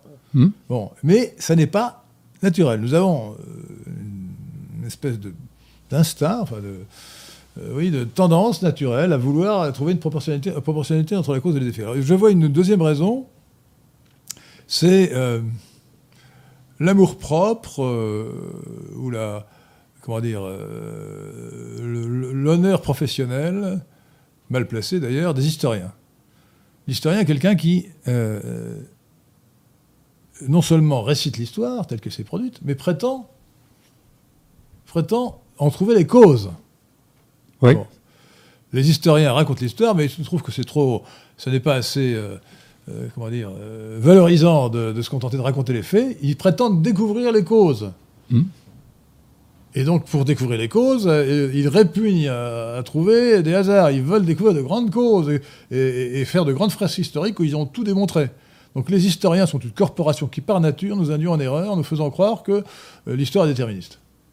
Je ne dis pas que c'est vrai de tous les historiens, mais je pense que c'est une, une, pro- une propension, une déformation professionnelle des historiens. Oui, oui. Et les causes doivent être simples, faciles à comprendre, uniques. Alors là, c'est merveilleux. Quand il n'y a qu'une cause, quand il n'y a qu'une loi, voilà, mieux, une loi de l'histoire ou un truc comme ça. Mais toute, euh, toute, toute l'histoire de l'école des annales, c'est ça, hein, c'est de trouver des causes euh, démographiques. économiques, Alors, encore une fois, nous ne disons pas, euh, ni Philippe Prévost, ni Philippe Prévost, ni moi-même, Henri de Lesquin, nous ne disons qu'il n'y a pas de cause importante dans les économiques, géographiques, Ah bah, tout ce que vous voulez, bien entendu. Évidemment. Ça, ça joue énormément. L'évolution du climat, par exemple, euh, joue un rôle considérable dans l'histoire de Mmh. l'humanité. Mais il ne faut pas réduire Oui. euh, l'évolution de l'histoire à ces causes euh, importantes, essentielles, mais qui ne réduisent pas. euh, la causalité des historiques ne se réduit pas à cela. C'est ça, exactement. Voilà. Princeps FS demande également Est-il vain de chercher des lois à l'histoire? Est-ce stérile? Ou est-ce que ces lois existent, sont à découvrir, mais qu'il ne faut pas les ériger en théorèmes absolus Oui, il y, a des des, lois historiques il y a des lois de l'histoire, effectivement. Il y a des lois de l'histoire, au pluriel. hein. Par exemple, c'est simple, il suffit de penser à, la- à ce que euh, faisait l'Angleterre. L'Angleterre n'a jamais toléré, quand on- une loi d'histoire, attention, c'est n'est pas une loi au sens physique du terme, mais le- l'Angleterre n'a jamais voulu qu'une grande puissance tienne les bouches de l'Escaut. C'est pour ça qu'elle est rentrée en guerre en 1914. Elle n'est pas rentrée en guerre pour nos beaux yeux. Elle est rentrée en guerre parce que l'Allemagne avait envahi la Belgique. Et ça, la- l'Angleterre ne pouvait pas, n'a jamais voulu tolérer, n'a jamais toléré. Donc il y a des lois comme ça. Mais il n'y a pas des lois absolues. Ces lois-là peuvent changer d'ailleurs. Moi, je Elles crois, peuvent évoluer. je crois avoir trouvé une loi historique, enfin une loi historique, elle, est- elle est énoncée par Tocqueville, mais qui voit l'action de la Providence et qui ne voit pas des, des causes économiques.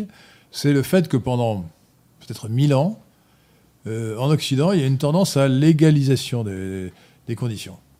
On a libéré les esclaves, puis les serfs, et l'écart de revenus n'a pas cessé de se réduire. Euh, on se demande pourquoi aujourd'hui les, les bourgeois les plus cossus, en général, n'ont pas de domestiques ou n'en ont pas beaucoup. Ben, c'est pour une raison très simple. C'est qu'en 1900, en 1900, l'écart de revenus entre le premier décile, c'est-à-dire les, les- les 10% les plus riches, Ouais. et le dernier décile, les 10% les plus pauvres, était de 1 à 50. Aujourd'hui, il est de 1 à 5. Alors, quand c'était de 1 à 50, on pouvait payer un domestique, euh, ça faisait 2% du revenu. Euh, trois domestiques, ça faisait 6% du revenu. Aujourd'hui, euh, à 50, ça fait déjà 20% du revenu pour un domestique.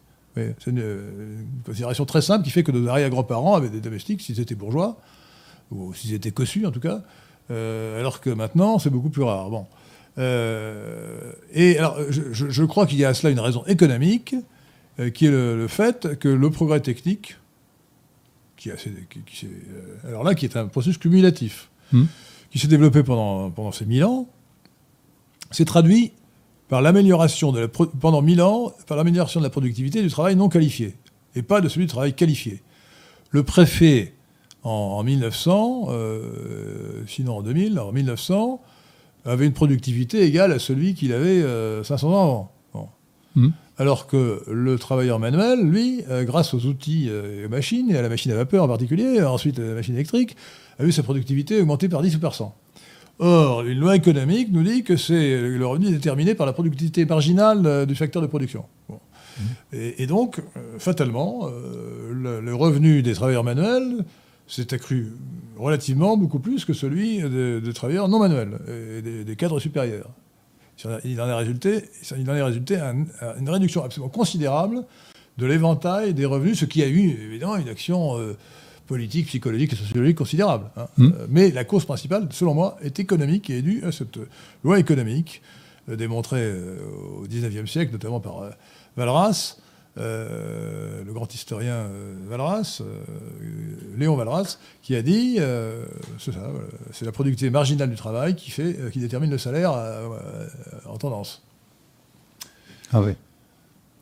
Maxence de Touraine Euh, demande. je, non, juste Oui. un, un mot, c'est que je, Je je pense aussi que depuis qu'on est rentré dans l'ère de, de l'information qui a succédé à l'ère de, de- de l'énergie, euh, en, en schématisant, euh, cette tendance se, se- se- se- se- se retourne. hein. se retourne, ce qui peut expliquer que depuis quelque temps dans le monde, on a au contraire un accroissement des inégalités entre- à l'intérieur du monde occidental. Oui, parce qu'il y a des très riches qui actuellement accumulent les richesses dans des proportions fabuleuses.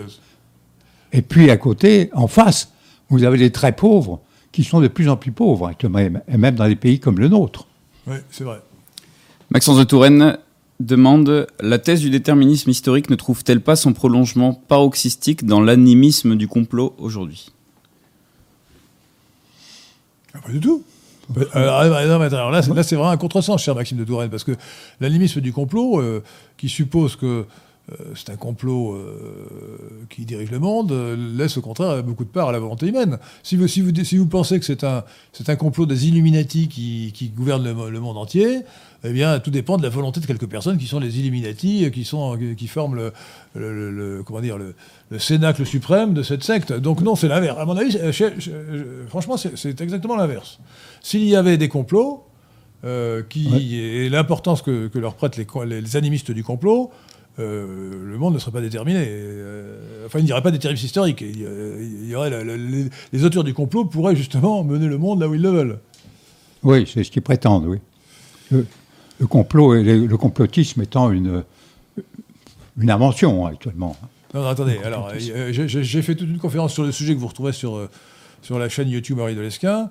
Euh, ou non, sur la chaîne YouTube du, Carrefour de l'Horloge, pardon, euh, je dis, entre le, négationnisme du complot qui dit il n'y a, pas de complot, et l'animisme du complot, il y a le réalisme qui dit il y a des complots, euh, qui jouent un rôle important dans l'histoire du monde, mais ça ne suffit pas à expliquer l'histoire du monde.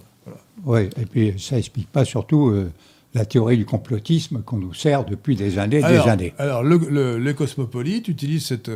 leur arme, c'est d'abord le, euh, détournement de la, compassion, euh, que j'ai appelé les larmes de la subversion, mais aussi le sarcasme, le ricanement et le, la dénonciation du complotisme est une façon de, ridiculiser les gens qui soutiennent des idées anticosmopolites. Mmh.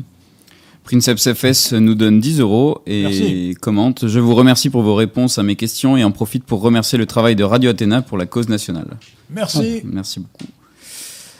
Alors, il est temps maintenant peut-être de, de, parler des concepts parce que j'avais dit que nous en parlerions. Alors là, euh, nous allons parler des concepts qui en grec se disent, euh, se disent chronos, euh, kairos et aion. Alors, j'ai un point d'accord, un point de désaccord. Je pense que ces concepts sont très importants. mais je crois que vous créez la confusion en considérant que ce sont trois dimensions du temps. Le temps, je suis persuadé que ce n'est pas une découverte récente, que tout, homme qui a conscience, et même un animal qui a conscience de lui-même, euh, c'est bien qu'il est dans le temps, qu'il y a un présent, un passé et un futur. Euh, ça, c'est le temps. Euh, alors attention, le temps en français, ce n'est pas le, temps qu'il fait, c'est-à-dire il fait beau, il fait, il fait mauvais. c'est le, temps qui s'écoule, le passé, le présent et le futur. Mm. En latin, tempus. Et, et, chronos, et, chronos en grec. le temps que l'on mesure avec sa montre. Voilà autrefois avec la clepsydre, et euh, ensuite avec l'horloge à balancier, maintenant avec les montres électroniques. Bon. Alors, euh, ça c'est le temps, euh, le, temps qui est d'ailleurs, si vous me permettez de philosopher un instant sur le temps, le temps chronos, je, vous propose cette formule, la flèche du temps nous transperce le cœur et nous mourrons à chaque instant. et j'ajouterais que je crois profondément à la théorie de Descartes de la création continue je crois en Dieu, et Dieu n'a pas créé le monde euh, à beau jour, si j'ose dire, euh, il y a 3 milliards d'années. Dieu crée le monde à chaque instant, le monde matériel dont nous faisons partie n'a aucune raison, n'a aucune nécessité d'exister. Et donc, c'est parce que Dieu existe que, que euh, le monde se maintient et qu'il demeure. voilà. Est-ce que, que pensez-vous de cette théorie de la création ah, continue de ah, je, suis, je suis tout à fait d'accord. si Dieu n'était pas là, nous ne serions pas là non plus. Ça, c'est absolument évident. c'est la création. C'est pas la création continue. La création continue, c'est la création continue, parce que si Dieu le voulait, ça s'arrêterait immédiatement. il faut encore que Dieu veuille que nous continuions à exister pour que nous continuions à exister. Exactement. Bon, alors maintenant, le, vous introduisez. Alors, le, commençons par éliminer Aion. Aion, c'est. C'est pas le temps. Aion, ça veut dire. Ça se traduit. Ah oui, c'est le, le, temps, mais c'est le temps éternel. Non, non, ça veut dire l'âge, euh, la période ou l'ère. C'est-à-dire que dans une, dans une vision, la période de long terme. Théorie, cyclique euh, du monde que l'on trouve dans Hésiode, euh, dans, dans le grec, mais aussi bien sûr avec les yugas, les yugas des, âges du monde, des Indiens ou des Hindous. Euh, le monde, est, le, monde suit, un cycle c'est l'éternel retour que le vilain Nietzsche a piqué aux Grecs et aux Indiens, mm. aux Hindous. le monde reviendra définitivement lui-même. il subit des cycles.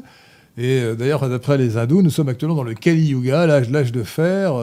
c'est un, âge très mauvais, où les, où les rangs se confondent où les femmes, les femmes et les hommes se, mélangent, enfin, euh, sont indifférenciés, etc. Mm. Euh, alors, ça, c'est le cycle des âges. C'est une théorie cyclique euh, qui n'est pas la nôtre, évidemment, mais qui est, qui est celle des, des anciens. Bon. Euh, oui, c'était celle d'Aristote, c'était celle. Euh, alors, je ne sais pas si c'était celle d'Aristote, en tout cas, c'était celle d'Hésiode. Et euh, ajouter à cela, alors la notion capitale, et d'ailleurs votre livre devrait s'appeler Le Kairos au risque de l'histoire, hein, et pas la chance, c'est le Kairos. Kairos, c'est K-A-I-R-O-S. On, on, devrait dire d'ailleurs en français, K-A, on devrait écrire K-A-I-R-O-S, Kairos. Alors, Kairos, c'est pas le temps, c'est le moment, le moment opportun. Le moment, alors, le moment opportun. Et, quand vous dites que c'est une forme de temps, non, euh, c'est la manière dont l'homme apprécie le temps. Mais ce n'est pas le temps physique, ce n'est pas le temps réel qui s'écoule. Ah. Euh, le kairos, c'est euh, le fait qu'il y a des moments, des moments décisifs où l'homme, par sa volonté individuelle, va changer sa vie ou changer, changer la société ou changer l'histoire. Bon, c'est le kairos. Et le kairos est un concept qui a été développé par Aristote dans l'éthique à Nicomate, comme vous l'expliquez très bien. Euh, et donc vous êtes un disciple d'Aristote, je vous félicite. Euh, ah mais Aristote était un génie. Sans doute hein. le plus grand philosophe de tous les temps. Euh, et, donc, incontestablement un génie. Et donc le kairos, c'est le... Alors traduit en, latin par opportunitas. Oui. Et en français, c'est l'opportunité, le moment opportun. L'occasion. C'est l'occasion. Voilà. Euh, alors, comme ça, c'est plus clair. Alors maintenant, parlez-nous du Kairos. alors, je, vous soupçonne quand même d'avoir ensuite élargi de manière un peu floue, un peu vague, la notion de Kairos en l'appliquant un peu largement. Euh, quand, on parlait du christianisme, c'est une forme de Kairos, je n'ai pas très bien compris vos explications. Alors allez-y. Ah bah, écoutez, le christianisme, le, Christ apporte. Qu'est-ce que c'est que le Kairos? Le Kairos, c'est la rencontre entre la volonté des dieux ou de Dieu et l'homme. Bon. L'homme doit saisir son, sa chance. Comme disait mon professeur de philosophie, il faut saisir la grâce quand elle passe. Si on ne la saisit pas, la grâce ne repasse pas après. C'est fini. Vous avez un instant précis. Avant, c'est trop tôt. Après, c'est trop tard. Donc c'est ça le kairos. Il faut le saisir au bon moment. Et d'ailleurs, les anciens avaient un dieu du kairos. C'était un jeune homme qui euh, avait une, juste une touffe de cheveux et qui passait à toute vitesse. Et il fallait que l'homme saisisse sa touffe de cheveux quand le, quand le, dieu passait. C'est ça. Alors le kairos, chez les Grecs, c'est un kairos purement humain. Un kairos, euh, c'est-à-dire que dans l'éthique anicomaque, qu'est-ce que Aristote prend comme exemple? Il prend comme exemple essentiellement le, bon, le médecin qui sait profiter du moment où son, où son malade peut être guéri en lui donnant le bon médicament mais à un moment précis. Euh, le moment aussi où le navigateur évite les écueils. Donc, tandis que le kairos du Christ, qu'est-ce que c'est? Le, euh, le, Christ ouvre le kairos, c'est-à-dire qu'il ouvre la chance à tout le monde pendant toute la vie. C'est extraordinaire ça, toute la vie. Alors que chez les Grecs, le kairos, ça passe, c'est un instant fugitif. Vous voulez dire, vous voulez dire que le fidèle chrétien euh, on lui offre le kairos euh, pour, faire son salut. Oui, tout à fait. Qui est le véritable, véritable bien pour un chrétien, ah bah, évidemment. C'est l'éternel. C'est l'éternité, oui. Le Christ vous dit voilà, moi je vous offre tout. Je vous offre ça jusqu'à votre mort, parce qu'après votre mort, c'est le, rideau ce n'est pas un moment, euh, ce, n'est pas un moment opportun, c'est n'est pas un moment décisif. Il faut toute sa vie, un bon chrétien doit toute sa vie essayer de, il beaucoup, à un moment donné. Le bon chrétien, mais il y a combien de bons chrétiens? En réalité, le Christ vous dit aussi attention, euh, la, la voie de la perdition est large. C'est une voie, ce n'est pas un moment. Facile, hein. C'est ce que je veux dire. il y a une confusion entre la voie et le moment. Oui, mais le kairos, par définition, c'est un moment. Les deux, oui, mais les deux vont de pair. Alors peut-être peut que, que le, pécheur qui est sur, sur son lit de mort se repent, qui grâce à cela évitera la damnation, alors là, on peut dire qu'à sa volonté, il a profité du kairos, ça, si vous voulez. C'est, ce que saint Augustin dit à propos euh, du, du bon larron. Il dit il a volé toute sa vie, y compris au moment de sa mort. Hein? C'est-à-dire qu'il a volé le paradis juste à la dernière minute. c'est très drôle.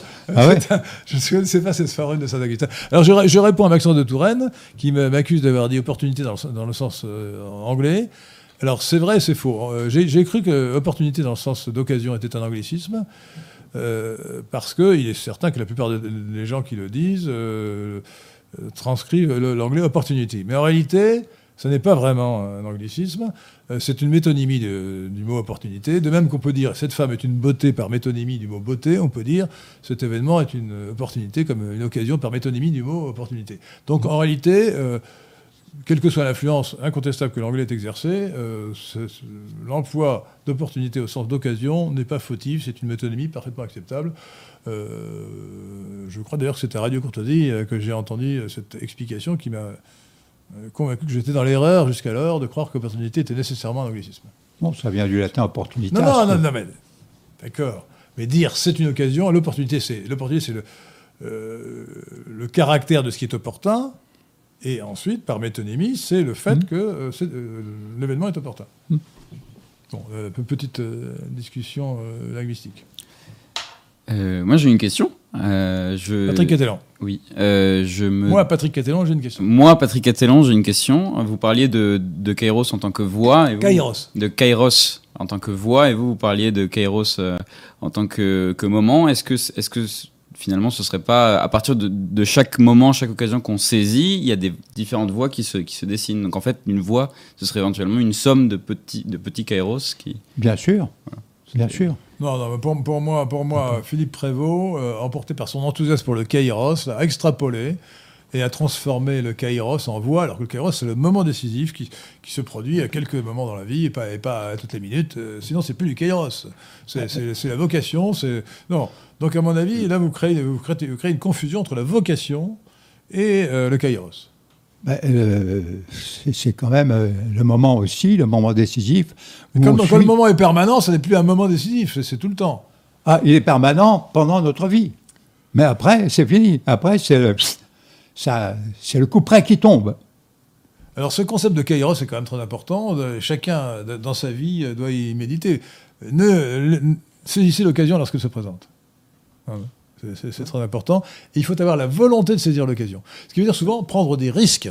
Euh, le courage. Ah, bah, bien sûr. Euh, tous, tous, ces hommes que nous avons cités, que nous allons citer, ces grands hommes de l'histoire, évidemment, sans parler des millions d'hommes qui, par leur, leur action personnelle cachée, euh, ont saisi le Kairos pour euh, leur bien, euh, ont fait preuve de courage et d'audace.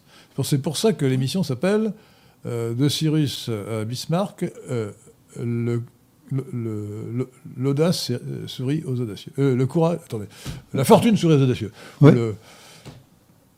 ça, la fortune, c'est pas la fortune, c'est la chance sourit aux audacieux. Pour reprendre votre, le mot de chance. Hein. Oui, mais la fortune, c'est le. vous savez que la, chance avait un double sens. Non, mais j'ai failli mettre fortune, mais je me suis dit que c'était plus clair de mettre la chance parce que, comme beaucoup de, de, nos, auditeurs sont, sont jeunes et qu'ils ont été euh, déséduqués par l'éducation, la déséducation nationale, ils ne savent pas que fortuna veut dire fortune et que la fortune, ce n'est pas seulement la richesse, mais c'est aussi le hasard bien sûr. ou la chance. Nous avons une question de Saint-Tabouret. Euh, que pensez-vous de l'axiome de Clausewitz La guerre est la continuation de la politique par d'autres moyens? Et une autre question de Saint-Bourg également. Quelle est votre analyse de la crise ukrainienne? À vous. Bah, écoutez, la, première question, c'est euh, il, est évident que la guerre est la, est la continuation de la politique par d'autres moyens, de la politique étrangère d'ailleurs. C'est-à-dire que quand la politique étrangère a échoué, qu'est-ce qui reste? Vous savez, sur les canons du roi, il y avait ultima ratio regis, l'ultime raison du roi.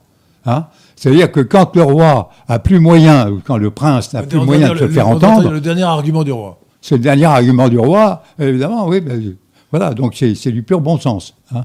Quant à la crise ukrainienne, alors là, moi je crois personnellement, enfin, si on peut.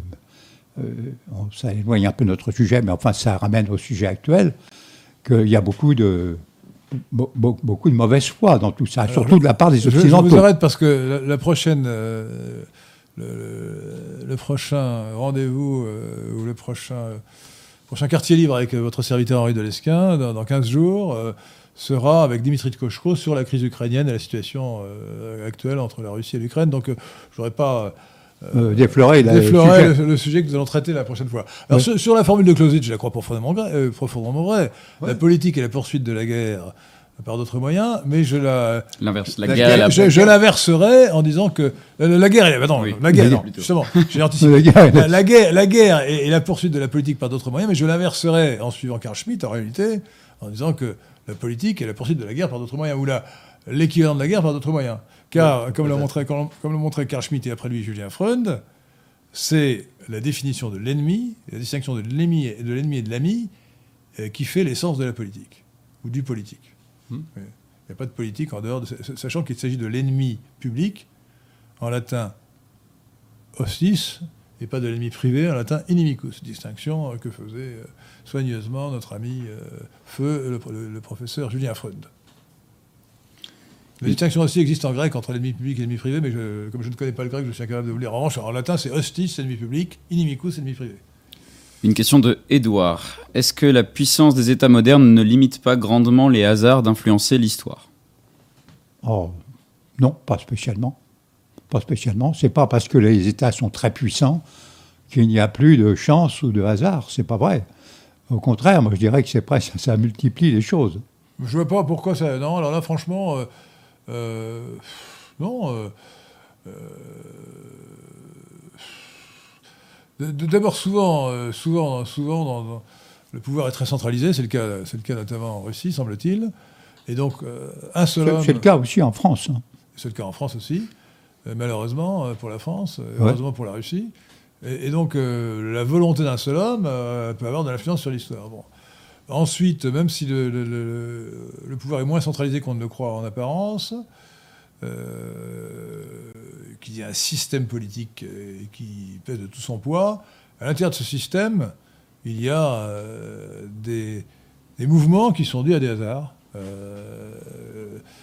il, y a toujours, d'ailleurs, vous savez, des phénomènes de rétroaction positive. Hein. J'en ai parlé tout à l'heure à propos de la Première Guerre mondiale.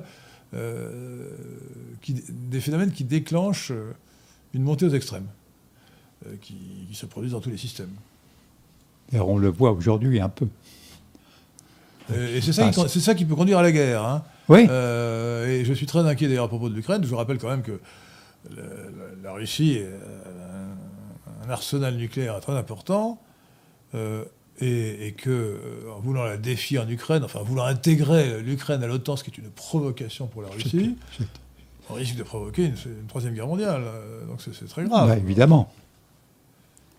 Évidemment. C'est une, une sottise absolue. Une question de Larry Yost. Au cours de l'épisode de la transfiguration du Christ sur le mont Tabor, si Moïse n'a jamais existé, qui donc apparaît avec le prophète Élie?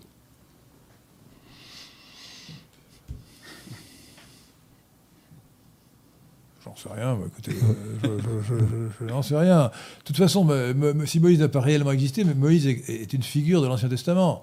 Non, même si c'est une figure mythique, euh, c'est une figure. Et donc, on se réfère à Moïse, on se réfère euh, à ce qui est écrit dans l'Ancien Testament. Donc, euh, non, c'est du littéralisme. Il faudrait lire Richard Simon, cher monsieur.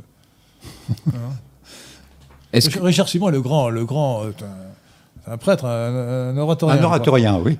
qui a vécu vers 1680 et qui euh, vous verrez la référence d'ailleurs dans le livre de, Philippe Prévost, La chasse, euh, la chance au risque de l'histoire, euh, qui, le premier, a commencé une exégèse sérieuse de la Bible. Oui, mais il en a été très mal récompensé parce qu'il est mort comme un petit curé de campagne en Normandie. Alors, c'était un génie, c'est un génie C'était un génie, oui. Mais alors il s'est opposé à Bossuet qui, lui, croyait dur comme fer à tout ce qu'on racontait dans la Bible. Ah, ben, à la lettre, Bossuet, c'était à la ah, lettre. Là, oui. Et, et c'est très dommage parce que si si Richard Simon avait été écouté, si l'Église avait été plus intelligente à l'époque, si le clergé était plus intelligent, on aurait évité beaucoup de mécomptes. Exactement. Cet obscurantisme a fait le miel euh, des idéologues de la Révolution qu'on appelle euh, frauduleusement euh, philosophes des Lumières. Oui. Est-ce que vous avez lu, c'est Goemon underscore pardon qui demande, est-ce que vous avez lu Monsieur, traduisez votre nom. Goemon, je ne sais pas comment traduire, mais underscore Goemon, Goemon, tiré du bas. Le Goemon, c'est très français. Goemon tiré du bas. Euh, est-ce que vous avez lu The Idea of History, donc l'idée de l'histoire de R.G. Collingwood? Non. Ah non, ça, je m'excuse, mais Je l'ai pas lu. Non. nous n'avons pas lu ça. Dans ce cas-là, une question de Larry Host. Euh, le kairos, est-ce que c'est la grâce? C'est un peu, oui, c'est ça. C'est un peu la grâce. Alors, euh, non, c'est pas la grâce. c'est La, la grâce C'est- c'est- la, la grâce propose un kairos. Quand elle, quand elle vient vers vous, elle vous propose. oui, oui. mais- Pour un bon chrétien, c'est ça. Alors, maintenant, alors maintenant, nous allons euh, enga- engager un débat euh, sur la grâce, la prédestination, parce que euh, le plus grand des docteurs, des, des pères de l'Église, c'est évidemment, euh, enfin, évidemment, Saint-Augustin, c'est oui. Saint-Augustin. Bon. Ouais. Or, Philippe Prévost n'aime pas Saint-Augustin. Euh, ce que je n'aime pas, c'est Ah, en- surtout. Vous en dites beaucoup de mal. Or, est, un- est immense, et, et alors, ça, Philippe Prévost n'aime pas le jansénisme, qui, qui s'est inspiré de, de Saint-Augustin, puisque le jansénisme part de, de, euh, de. Comment s'appelait l'évêque d'Ypres euh, Justement, oui, de, enfin, de, de, de qui a écrit. Euh, euh, Euh, euh, non. un, traité, un traité sur la grâce, Oui. euh, selon saint Augustin, et Jansénius étant évêque d'Ypres. Bon, euh, le jansénisme est la plus grande école de pensée que la France ait connue et que le monde ait connue en réalité. Euh, on y compte euh, Blaise Pascal, le plus grand esprit français, euh, euh, Antoine Arnaud, un des plus grands euh, philosophes français et euh, le fondateur de la linguistique moderne avec la grammaire de Port-Royal, le plus grand, le plus grand écrivain français, le plus grand poète français avec Jean Racine, le meilleur traducteur euh, de la Bible avec euh, Louis Isaac, le maître de Sassy. Euh, le, le plus grand juriste, juriste consulte français, Jean Domas, le, le code civil euh, de Napoléon, recopie à la lettre les formules de Jean Domas. hein. Voilà, donc c'est une école immense. Euh, 17 au siècle, au XVIIIe siècle, elle s'est un peu abattardie, mais c'est une école immense. Et donc, il faudrait montrer un peu plus de respect que vous en avez pour le jansénisme, cher Philippe Prévost.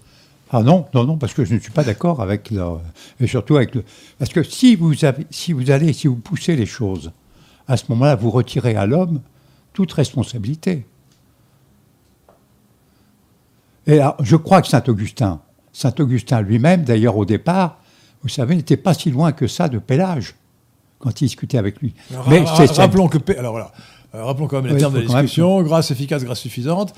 Euh, la prédestination qui a pris sa forme la plus radicale, euh, pas chez Jean Calvin, mais chez des disciples de Jean Calvin, c'est double, le double décret De toute éternité. Dieu a pris un décret qui porte les noms de tous les élus qui seront sauvés, oui. qui iront au paradis, Et un autre de et tous un autre, damnés. un autre deuxième décret qui contient la liste de tous ceux qui iront en enfer, bon, de toute Ouais. l'éternité. C'est assez effrayant. Euh, D'où, euh, d'où d'ailleurs, alors euh, je n'ai pas le temps de développer ce point, mais c'est Max Weber qui explique comment le- la prédestination avec la l'approbation, c'est-à-dire euh, est-ce que je, suis- on a l'angoisse à ce moment-là de savoir si on est sur le, sur le bon décret. Et pour le savoir, il faut réussir dans la vie parce que si on réussit dans la vie, c'est qu'on a la preuve, l'approbation en latin, que on, est sur, le- sur la bonne liste. Bon, ce qui est très, très encourageant. Euh, Et donc, euh, donc contra- euh, contrairement à ce qu'on pourrait penser, euh, dans le calvinisme, la, probation- le- la prédestination ne conduit pas au quiétisme. Euh, de toute façon, puisque tout est décidé d'avance, j'ai plus rien à faire. Mm. Et, et donc, euh, la, la prédestination et la grâce sont des sujets théologiques extrêmement difficiles. Si vous avez lu les, pro- les provinciales, la discussion sur la grâce efficace et la grâce euh, nécessaire, alors d'autant plus qu'il n'est pas sûr que Pascal était absolument de bonne foi dans sa polémique contre les jésuites. hein. Euh, Oui, d'accord. assez- Enfin, il était quand même un peu de mauvaise foi. En tout cas, Saint il Augustin- traînait les jésuites dans la boue, alors que les jésuites n'avaient jamais dit ça. Saint-Augustin, Saint-Augustin. Quand je vois que les jésuites ont, ont produit le, pape François, euh, pape hérétique s'il en est, et cosmopolite s'il en est, euh, je me dis que quand même ils ne sont pas parfaits. Bon. Et que peut-être euh, que Pascal, à son époque, n'avait pas entièrement tort. Bien. donc, Saint-Augustin s'opposait à Pélage. Pélage, Pélage c'était un Jean-Paul Sartre avant la lettre. Il, refusait l'action de la grâce, où il considérait que la grâce était superfétatoire et que l'homme était libre, avait un libre arbitre total et pouvait décider d'être ce qu'il voulait. Il allait même plus loin parce qu'il disait qu'il n'y avait pas de péché originel. Voilà, bah, bien sûr, c'est ça. Pas de péché originel. Donc, euh, le- le- donc c'est quasiment du Jean-Paul Sartre, l'essence- euh, l'existence précède l'essence. Vous voyez Bon. Donc c'est un très vilain philosophe, un très vilain euh, théologien. Euh, on est au- à la fin du 5e siècle. euh, oui, c'est ça, hein, quatre- euh, Ouais. 400 et quelques. hein. Euh, oui, c'est 400 et quelques ou 300 et quelques je- je suis- Euh, ça ouais, doit être la, la prise de Rome, c'est 410, donc c'est le 5e siècle. C'est le 5e siècle, d'accord.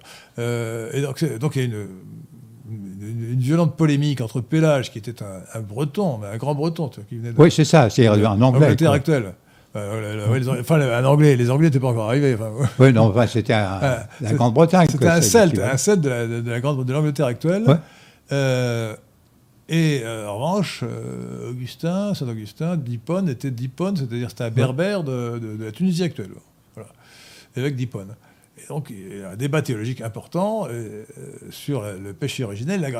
Le, le, péché originel nous dit que tout homme est souillé par nature, par sa nature même, il, peut commettre le pire, et donc il, faut, il a besoin de la grâce que Dieu lui envoie par le Saint-Esprit, qui procède, comme vous le savez, du Père et du Fils, filioque, pour se sauver contre les inclinations de sa nature qui le poussent au péché et donc, et donc à la damnation éternelle. Voilà. Il a besoin de la grâce.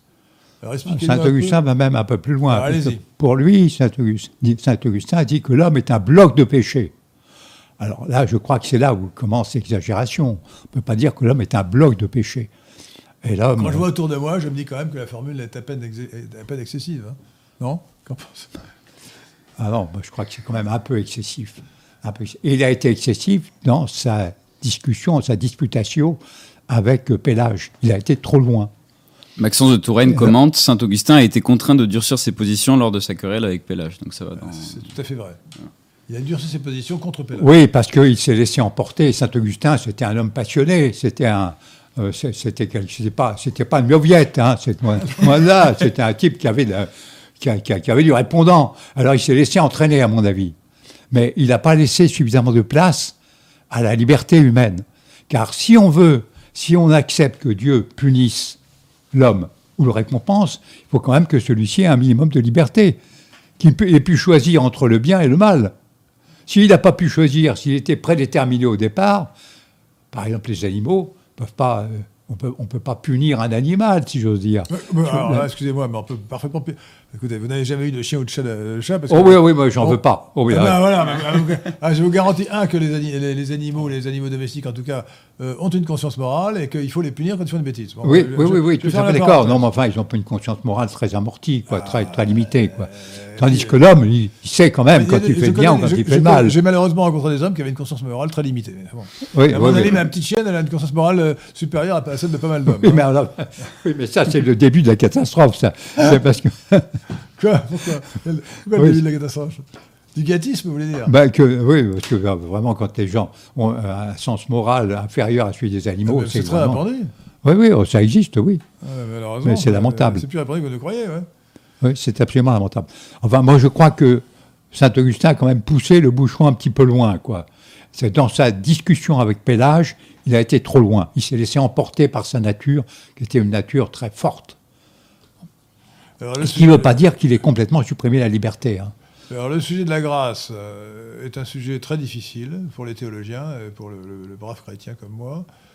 Et je ne prétends pas avoir une vue très claire de la question, parce que J'espère un jour me plonger dans Saint-Augustin pour arriver à avoir une opinion plus ferme.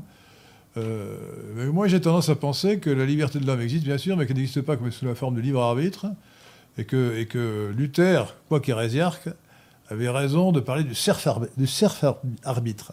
Enfin, une traduction française de, l'allemand. Oui, parce qu'il a. Le serf arbitre, c'est-à-dire le fait que non, nous sommes, nous sommes déterminés. Simplement, d'une certaine manière, et ça, c'est ce qu'on trouve chez Kant et chez Schopenhauer et chez Platon. Euh, nous sommes responsables de ce que nous sommes. Nous avons, euh, dans une autre dimension, choisi d'être ce que nous sommes. Ah ben alors, ça ne tient pas la route. ou, bien, bah, ou bien nous sommes déterminés, nous sommes serf arbitre, et à ce moment-là, on n'est pas responsable, ou bien euh, nous avons quand même un minimum de liberté. Vous n'avez pas lu la République de Platon, ni vous ne connaissez pas la théorie de la chose en soi de Kant, qui est acceptée par, par Schopenhauer, qui considère que nous sommes, dans une autre, une autre dimension, si vous voulez, responsables de ce que nous sommes. Nous avons choisi d'être ce que nous sommes. Donc, nous sommes libres, en partie. Nous sommes totalement libres. Euh, pas totalement, on n'est euh, jamais. parce que nous avons choisi d'être ce que nous sommes. C'est la théorie de la, chose en soi, du, du nous-mêmes par rapport au phénomène. Euh, qui, le phénomène, c'est ce qui se déroule dans la matière et, dans le monde spirituel. Nous avons, d'une certaine manière, c'est le, le, mythe qui est expliqué par Platon dans la République. On voit, j'en parle dans la, politique du vivant d'ailleurs, où on voit les âmes qui choisissent leur destin, mmh. qui choisissent leur nature. Nous sommes ce que nous sommes depuis l'instant fatidique de la conception, hmm. Qui nous a donné notre ADN, nos gènes, plus largement notre ADN, qui est hérité par moitié de notre père et de notre mère, et qui nous détermine. Euh, mais d'une certaine manière, métaphysiquement, on peut dire que nous avons choisi d'être ce que nous sommes. Euh, c'est un acte de foi qu'il faut faire, mais qui, permet de retrouver la, liberté malgré la prédestination. Ah il, me il, me semble qu'on peut combiner, euh, si vous me permettez, le méchant Kant avec le bon Saint-Augustin pour aboutir au bon Schopenhauer. Ah oui, Alors je vous conseille sur ce point de lire Le fondement de la morale de Schopenhauer. Arthur Schopenhauer, c'est un livre qui est plus court que Le monde comme volonté, comme représentation, euh, le grand Arthur Schopenhauer a écrit Le fondement de la morale, et qui en 100 ou 150 pages euh, vous éclairera, à mon avis. Enfin, moi, ça m'a convaincu définitivement de, euh, de ce qu'était le fondement de la morale, justement. J'essaie de vous expliquer en trois mots, ce qui n'est peut-être pas tout à fait évident pour un sujet aussi profond et compliqué. Maxence de Touraine. donc, vive Saint-Augustin, vive, vive, les jansénistes. Je crois, je, d'accord. Notre ami Philippe je préfère, je préfère quand même Corneille. Et je préfère la grâce. Euh, non, non, Corneille Vous préférez Corneille à Racine? Attendez, attendez, ah, au, point de vue, au point de vue philosophique, attention. Au point de vue littéraire. Au point, non, Corneille est un immense auteur, mais presque aussi beau que, que Racine, mais sur le plan. Euh, euh, comment dire, métaphysique ou théologique, Racine est très au-dessus. Écoutez, écoutez d'ailleurs, moi j'étais ah, toujours, j'ai toujours été très choqué. dans le Cid, vous avez quand même Chimène qui épouse le meurtrier de son père c'est monstrueux. c'est monstrueux. C'est la morale, c'est la morale de Corneille. C'est une morale pratique, hein. parce que malheureusement, c'est ce qui est souvent arrivé dans l'histoire. La... Euh, Corneille, c'est l'homme des jésuites, c'est la grâce suffisante. C'est ça qui est important. Quelle horreur. Et je crois que la grâce suffisante, c'est très bon. L'homme des jésuites, quelle horreur. l'homme du peuple François. Excusez-moi cette plaisanterie. Ah non, non, non, non, François, c'est un. Nous avons découvert que Philippe Prévost était, un, était, un, disciple éperdu, admirateur euh, du pape François. Oh, certainement pas, parce que là, c'est un François jésuite. François Ier que les, méchants, jésuite que, les dégénéré, langues, euh, que les méchantes langues appellent François zéro. Ce qui est d'ailleurs faux, parce que malheureusement, euh, c'est François moins 1, à mon avis. oui, oh oui c'est moins 1, peut-être moins 2 ou moins 3 même. Euh, sur le sujet de, bah, précédent, Maxence de Touraine commentait Nous faisons ce que nous voulons, mais nous ne voulons que ce que nous voulons. Qu'en pensez-vous? Euh, la formule est obscure. Non, attendez. alors ça me rappelle un souvenir, un souvenir d'enfance, si je veux dire. j'avais 15 ans, j'étais 15 euh, ans et demi, j'étais en classe de, philosophie de Mathelem. Euh, actuellement, ça s'appelait Terminal C, non, c'est ça? Eh, euh, Maintenant, ça s'appelle plus du tout. Il on n'a plus de, de, distinction ah bah, de classe. Ah, c'était ah, Terminal S. À mon époque, c'était Terminal. oui, bon. Et alors, je me rappelle notre professeur, malheureusement, c'est un triste souvenir parce que le professeur s'appelait Petorelli, il était eudiste. J'étais chez, chez les eudistes à Versailles, l'école de Saint-Jean, Saint-Jean de Béthune, devenue Saint-Jean-Hulst. Et euh, je dis ultérieurement, euh, j'espère que j'ai été pour rien, mais le, malheureux père Petorelli euh, a perdu la foi. Et donc il s'est défroqué. C'est dramatique. Et d'ailleurs, c'est un, homme très, très sincère. Et il, a fini par perdre la foi. Et un jour, alors qu'il était devant des religieuses en train de célébrer la messe, il s'est arrêté au milieu en disant Je ne peux plus, je ne crois pas. vous vous rendez compte le scandale. C'est épouvantable. et je, dis ça parce que je me rappelle qu'il avait dit, mais il voulait démontrer la liberté humaine. Et, il a dit, euh, mais voyons, nous savons tous que nous sommes libres, il suffit, de penser à ce que nous, pouvons vouloir, ce que nous, Si, je veux soulever la main droite, je la soulève. et je lui ai dit, oui, mais comment savons-nous ce qui détermine ce que nous voulons? Et ça, vous trouvez, l'analyse dans Schopenhauer, les fondements de la morale. Voilà, ça, ça ridiculise le libre arbitre. voyez? Et hmm. il a été décontenancé. Euh, il n'a pas, su répondre, évidemment, parce que c'est une réponse décisive. Euh, nous voulons, nous pouvons faire ce que nous voulons, mais nous ne pouvons pas vouloir ce que nous voulons. Nous ne pouvons pas déterminer ce que nous voulons. Hmm. Déterminisme. Une question de Saint-Tabouret. Lorsque la volonté politique est de faire violence à autrui, comment la justifier? Moi, je, peux répondre très facilement. Il n'y a pas de. Non, il n'y a pas de justification. Mais, vous plaisantez. Non, mais attendez. Quand la volonté. Mais, faire violence à autrui, mais attendez. Euh, L'État, l'État qui est l'organe politique par excellence, qui vise à euh, éliminer les ennemis, enfin la notion d'ennemi à l'intérieur pour le projeter à l'extérieur, l'État a le monopole de la violence légitime selon une formule qui doit remonter à Max Weber, je crois, avant. Donc la violence qu'exerce l'État est légitime. Mais il doit, évidemment, pour que ce soit légitime, l'exercer à bon escient contre les ennemis du peuple, contre les, criminels, par exemple, ou contre ceux qui, lancent la guerre civile. Voilà. Donc euh, je ne vois pas du tout où est le problème. Euh, la violence n'est pas mauvaise en soi, c'est l'usage de la violence qui est mauvais. Euh, elle peut être mauvaise, elle n'est pas mauvaise en soi, quand elle n'est pas mauvaise quand elle est nécessaire et légitime. Oui, je suis d'accord. Un policier en légitime défense qui abat un criminel, bravo. Oui, oui. Pour l'instant, il n'y a plus d'autres questions. Alors continuons. Le, éventuellement, le pape Gilbert qui commente il n'y a pas de variable par rapport à, tout à l'heure il n'y a pas de variable cachée dans la mécanique quantique preuve expérimentale apportée par Alain Aspect la seule alternative serait que Dieu joue la variable cachée c'est un, sophisme. Si les variables sont cachées, personne ne peut dire le contraire. Et, c'est un sophisme d'Alain Aspect. il est impossible de dire que les variables cachées n'existent pas. Ça, c'est tout à fait un sophisme. Bon puisqu'elles sont cachées. Euh, honnêtement, par définition, euh, oui, et que Dieu joue, au dé, évidemment que Dieu joue au dé. Bon, tout ça n'a pas de sens. Euh, c'est une volonté de, réintroduire le hasard, le hasard ontologique qui n'existe pas. Alors, continuons peut-être l'analyse historique. Bismarck, parce que notre sujet, c'est quand même, je vous rappelle, nous avons mis Bismarck dans le sujet. Oui. La volonté dans l'histoire, la fortune sourit, pendant la chance sourit aux audacieux de Cyrus à Bismarck. Alors Cyrus, on en parlait abondamment. Parlez-nous de Bismarck, euh, Philippe Prévost. Bien, Bismarck, c'est le cas type de la personne qui est, qui est volontaire.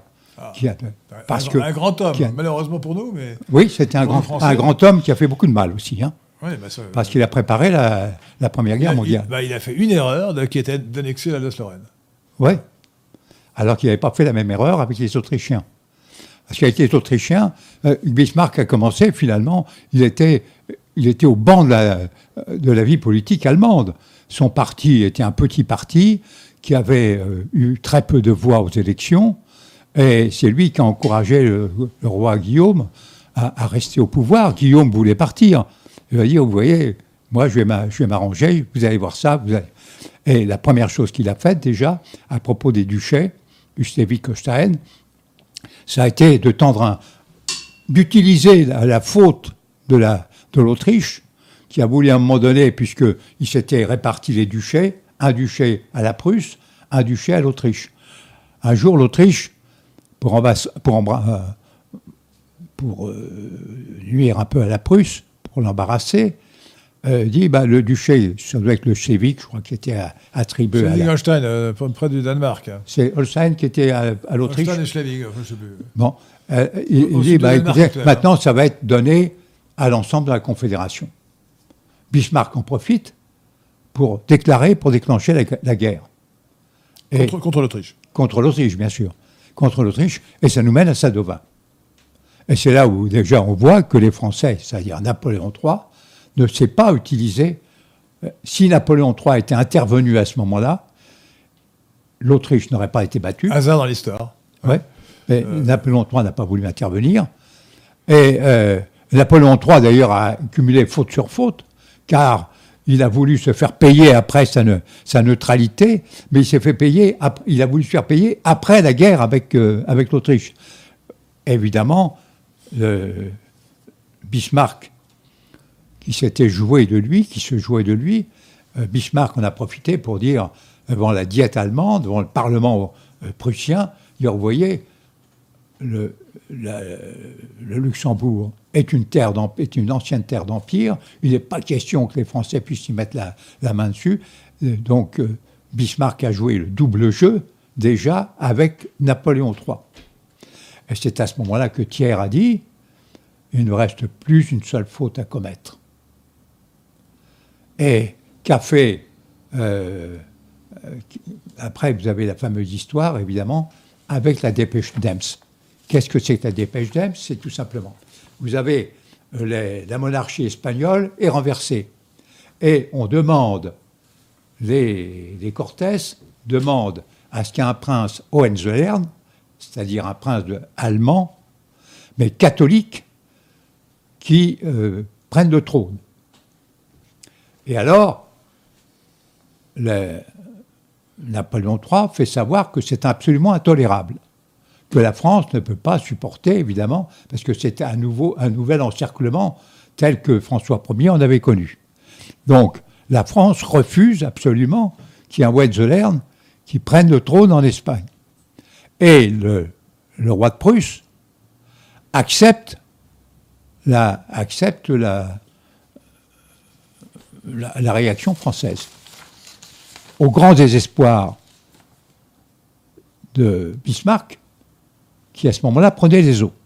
Bon. Alors Bismarck revient, et c'est là où il concocte la fameuse dépêche d'Ems, où il prétend que le roi a refusé de recevoir l'ambassadeur de France et qu'il l'a fait recevoir, et s'il l'a fait recevoir en réalité par son adjudant. Or, adjudant, adjudanten en, Allemagne, en allemand, ça veut dire, euh, euh, ça veut, ça veut dire aide de camp. Là, il n'y avait pas du tout aide de camp, ça se concevait très bien. hein, aide de camp. Par Faute, faute de faute traduction. par l'adjudant. Alors, oui, faute de traduction absolue. Et à ce moment-là, le ministre des Affaires étrangères français, qui était Gramont, de Gramont, le duc de Gramont, dit, euh, euh, en profite et à la, à la Chambre, dit c'était intolérable, voilà, le- le- la Prusse nous a insultés, et il pousse à la guerre. Et Napoléon III, qui n'était pas très chaud, est poussé à la guerre aussi par la foule, par la foule des républicains, car les républicains veulent la guerre. Pourquoi? Parce que les républicains savent, pensent que la guerre, Napoléon III va être battu et que la République va pouvoir euh, être, instaurée. Et c'est comme ça qu'on a déclaré bêtement la guerre en, 1960 en 1870, alors que la France avait eu tout ce qu'elle voulait avoir, puisque le roi de Prusse avait demandé au père du prince Hohenzollern que son fils ne soit plus, n'accepte pas En la Espagne. couronne Ouais. espagnole. Oui, donc, donc si vous voulez. Par on- conséquent, la France avait gagné sur toute la partie, sur toute la ligne, et on, Alors, dit, on, on se mettait en guerre pour un mot. C'est hallucinant. Alors euh, C'est- là, là, c'est là qu'on voit que, en dehors de la volonté des hommes et la volonté des hommes qui ne saisit pas le kairos dans le cas de Napoléon III, c'est l'inverse. euh, le, le hasard pur joue un rôle considérable. D'abord, commençons par Bismarck. Dans un autre, je vous ai cité tout à l'heure le livre de Dominique Vénère, L'imprévu dans l'histoire, mais lisez aussi le livre de Nicolas Saudray, S-A-U-D-R-A-Y, que d'ailleurs euh, j'ai reçu récemment sous son vrai nom de Ph- Philippe Cahard, Patrice Cahard, je crois, euh, Patrice Cahard, pardon, euh, qui s'appelle Ces guerres qui n'auraient pas, dû- avoir lieu. Et euh, il- explique que euh, quelques années avant la guerre de 1870, Bismarck sort de chez lui, de son bureau, j'en sais rien, et se fait, se fait tirer dessus par un terroriste qui lui envoie une balle dans le cœur. Or, Bismarck euh, devait être euh, assez riche, en tout cas il avait un portefeuille très épais. Et la balle euh, est restée dans le portefeuille. Donc euh, sa fortune L'a sauvé. L'a sauvé. alors, alors, imaginez qu'il n'eût qu'il n'eût pas eu le portefeuille dans la poche au bon endroit, sur le cœur. hein. Ah oui. Euh, eh bien, euh, il serait mort et l'histoire aurait été différente parce que la- l'action personnelle de Bismarck était considérable. De même que, en sens inverse, l'action personnelle de, Nic- de- de- de Napoléon III était importante et calamiteuse. Alors, il faut dire à sa décharge que lorsqu'il a déclaré la guerre, Napoléon III, il souffrait depuis des mois de coliques néphrétiques épouvantables. oui, oui, tout à C'est-à-dire fait. que euh, son, son- son lucidité était, brouillée, sa, sa force mentale et physique était tout à fait dévastée par cette maladie terrible qu'il avait, et il se reposait sur son entourage, qui était insuffisant et calamiteux. Et, bon. et, et alors, et alors, là, ensuite, on a eu pas, la volonté euh, de Bismarck qui fait qu'il a commis l'erreur fatale d'annexer l'Alsace et la Lorraine. Bon. Euh, ce qui a déclenché la volonté de la revanche, 1870 a conduit à 1914, et ensuite l'erreur de Clémenceau d'imposer euh, un traité inégal et, et scandaleux qui est en tête de Versailles à, la- Ouais. à l'Allemagne a conduit à, a conduit à l'arrivée de Hitler au pouvoir et, et ensuite à la, à la Seconde Guerre mondiale. Bon. Euh, voilà, donc on a une série de- de- d'événements qui n'auraient pas dû avoir lieu si nous avions été bien gouvernés en France et notamment. Euh, voilà. Si, si, euh, il n'y avait pas eu l'impératrice aussi qui avait poussé à la guerre, d'un côté, et puis de Gramont qui a été au-dessus de tout. Alors, euh, duc de Gramont nous a été nul. Alors, on n'a pas le temps de parler de Pétain, malheureusement, parce que l'heure tourne, que notre émission ne doit pas dépasser la durée de deux heures. Euh, alors, je vais citer quelques passages, deux passages de votre ouvrage, de votre remarquable ouvrage, que vous trouverez à Paris. à la- ah oui, il est là. euh, euh, que vous trouverez à Paris, à la librairie française, euh, 5 rue Auguste Bartholdi, 15e. Notamment pour la dédicace que vous ferez le samedi prochain, 26 Samedi prochain, oui. février 2022, euh, de 14h à 18h. Euh, et ce livre, euh, donc, euh, La chance risque de l'histoire, est, est remarquable et profond, malgré les petites discussions que j'ai eues sur le- le- l'extrapolation de des Kairos, sur euh, votre euh, critique injuste des jansénistes, euh, même scandaleusement, que les jansénistes, scandaleusement injuste. les jansénistes ont été euh, l'occasion, ça a été l'un des, c'est des artisans de la Révolution française. Ah J'attendais cela. Ça. C'est une- c'est un- mensonge. Enfin, pas un mensonge. Non, non, c'est pas un une erreur absolue. Les traditionalistes, néo-traditionalistes, prétendent que les gallicans et les jansénistes sont, les, sont les auteurs, sont parmi les auteurs de la Révolution française. Parmi les auteurs, sont pas ce les n'est pas, seuls. ce n'est pas sérieux. Euh, pour, pour ce qui est des gallicans, il suffit de savoir qu'en 1900 entre 1815 et 1830, pendant la Restauration, les ultra-royalistes étaient gallicans et combattaient avec violence, avec véhémence, les, euh, les ultramontains. Euh, les ultramontains qui ont pris le pouvoir dans l'Église après, Vatican I en 1870 et qui ensuite ont réécrit l'histoire à leur, convenance. Ensuite, si vous vous intéressez à l'histoire des idées au XVIIIe siècle, vous verrez que les seuls véritables euh, adversaires sur le plan intellectuel euh, euh, pendant tout le XVIIIe siècle euh, des euh, idéologues de la Révolution, appelés abusivement philosophes des, euh, soi-disant Lumières, c'était les jansénistes. Alors, malheureusement, les jansénistes du XVIIIe siècle n'étaient pas au niveau de ceux du XVIIe siècle, mais, mais ils ont combattu courageusement contre les fausses idées des, des- des- des- des- des idéologues de la Révolution. Donc dire que ce, ce sont eux les causes de la Révolution, c'est un, un contresens historique total. C'est un- c'est un- c'est une calomnie, en tout cas, euh, un faux jugement, euh, en tout cas, une erreur totale. ce que je dis, c'est que ce sont les jansénistes qui ont écrit la constitution Oh, civile du clergé. Est-ce que vous avez lu ça? Ah oui, oui, oui, bien est-ce sûr. Est-ce que vous avez lu ça vous avez, vous lu ça chez des... Non, non, euh, elle a été écrite, elle a été écrite par des, des- des révolutionnaires francs-maçons et pas par des jansénistes. Oh non, non, par des jansénistes. Mais non, c'est une, c'est une légende. une C'était la, c'était la, euh, la façon de se venger de la bulle Non, mais c'est ce que, c'est ce que, mais c'est c'est faux. C'est une légende ultramontaine, ça. C'est pas vrai. J'insiste. Ils euh, sont les premiers auteurs, les premiers combattants de, de- de- de- de- de la- des idées révolutionnaires. Et donc, euh, donc, je vous dis, l'histoire a été réécrite euh, par les, les ultramontains qui euh, ont, voulu diaboliser les gallicans et, et les, et les jansénistes, alors que la, la tradition française jusqu'à la seconde moitié du 19e siècle, c'est le gallicanisme et le jansénisme. Voilà, c'est pas du tout l'ultramontanisme que nous connaissons aujourd'hui. Ça, c'est un fait, hein, historiquement. Bon, alors attendez, je voudrais quand même vous lire, hein, donc Ouais. euh, l'heure tourne. Euh, alors, vous écrivez ceci, bien que le terme de perche soit un peu familier, vous écrivez ceci La chance et la perche que Dieu tend aux hommes, à eux de savoir ou de vouloir la saisir. La chance, c'est Kairos. Hein. Oui, Et vous dites, alors c'est encore plus intéressant à mon avis, euh, vous parlez de la loi. La loi. Oui. Euh, alors, on, on lit ceci. La loi euh, est impuissante pour nous aider à faire notre salut. Elle est cependant indispensable pour montrer à l'homme la misère, elle nous révèle notre, état de pécheur. Son utilité ne s'arrête pas à nous constituer pécheurs devant Dieu. Elle, elle constitue Dieu et nous comme des personnes. Si tel n'était pas le cas, aucune rencontre avec le Christ, avec le Christ Sauveur ne serait possible. La loi révèle la béance qui existe entre Dieu et nous. Comme l'écrit Lucien Fèvre, entre la sainteté de Dieu et l'abjection de la créature, l'abîme s'étend, si large que nous avons beau brandir au bout de, de nos petits bras ce que nous prétendons être nos bonnes actions, nous sommes ridicules. Seul Dieu peut combler l'abîme qui le sépare de sa créature en l'enveloppant d'un amour que- qui lui pardonne tout et l'élève jusqu'à lui. Cet amour s'exprime spécialement par la grâce. Fin de citation, mais ça c'est Luther. C'est Luther. C'est à propos de Luther. oui, mais c'est ce que vous pensez. Là, ce que, ce que, je, ce que je viens de dire là, c'est votre pensée. Pas, pas totalement. Ah, dommage. Parce que je me disais, si c'était votre pensée, du tout. Philippe Prévost rejoint les jansénistes. Ouais, Et, je vous aurais félicité. Moi, je suis. je suis pour la grâce suffisante. Ah, mais là, ce que- écoutez, là, là, là, c'est super ce que je viens d'écrire. C'est Ah non, mais c'est- profond. C'est le jansénisme. Ah oui, c'est splendeur. janséniste complètement, c'est luthérien. Eh ben, C'est non, c'est. Ah, d'accord. Quel amalgame, quel au mieux entre le jansénisme qui est parfaitement catholique et les luthériens et les Oh, calvinistes qui sont des catholique. Oh non, pas du tout parfaitement catholique, je suis pas d'accord. c'est- c'est par- c'est parfaitement catholique. Euh, les, les jansénistes étaient même les meilleurs des catholiques. Euh, Ça, c'est vous qui le dites. Une foi intense. Mais- mais c'est moi qui le dis. Non, c'est l'histoire qui montre qu'ils étaient une foi intense. La, la persécution de Port-Royal par, par Louis XIV est une honte. C'est une tâche indélébile sur sa mémoire. Bon, nous arrivons au fin de cette, euh, à la fin de cette émission. Est-ce qu'il reste une question euh, Une question de Salter, question pour Monsieur Prévost. Existe-t-il des livres sur les exploits sportifs du futur pape Pie XI Je ne sais pas si.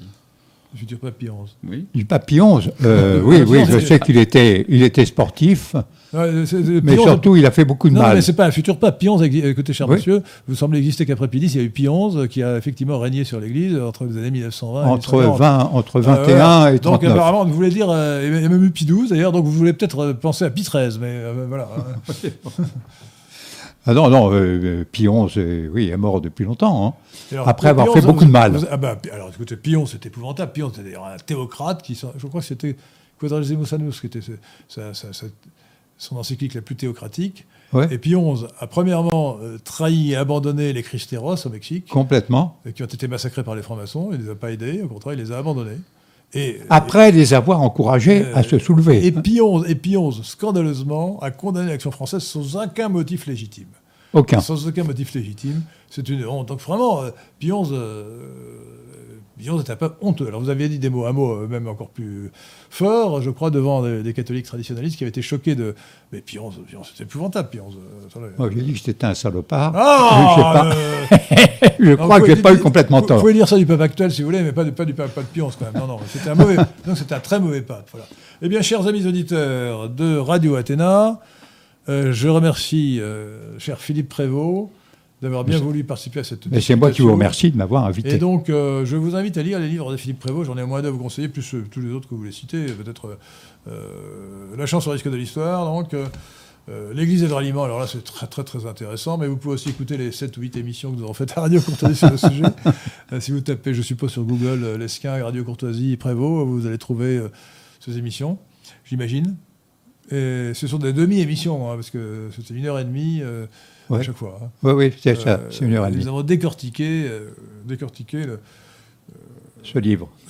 ce livre euh, et, et discuté abondamment autour de ce livre sur le ralliement euh, de, Léon XIII, enfin de l'Église à l'époque de Léon XIII, à la République maçonnique. Euh, nous avons eu aussi une discussion euh, ici même à Radio Théâtre sur Maurras. euh, nous Oui, avec le frère Thierry. Avec le frère Thierry. oui. Eh bien, il me reste aussi à remercier euh, Pierre de Tirement qui a réalisé cette émission. Merci Pierre de Tirement. Et euh, Patrick Catelan qui a bien voulu euh, poser les questions euh, pour cette émission. Et je, dis un grand mer- je vous dis à tous les deux un grand merci. Avec Oui, merci à tous.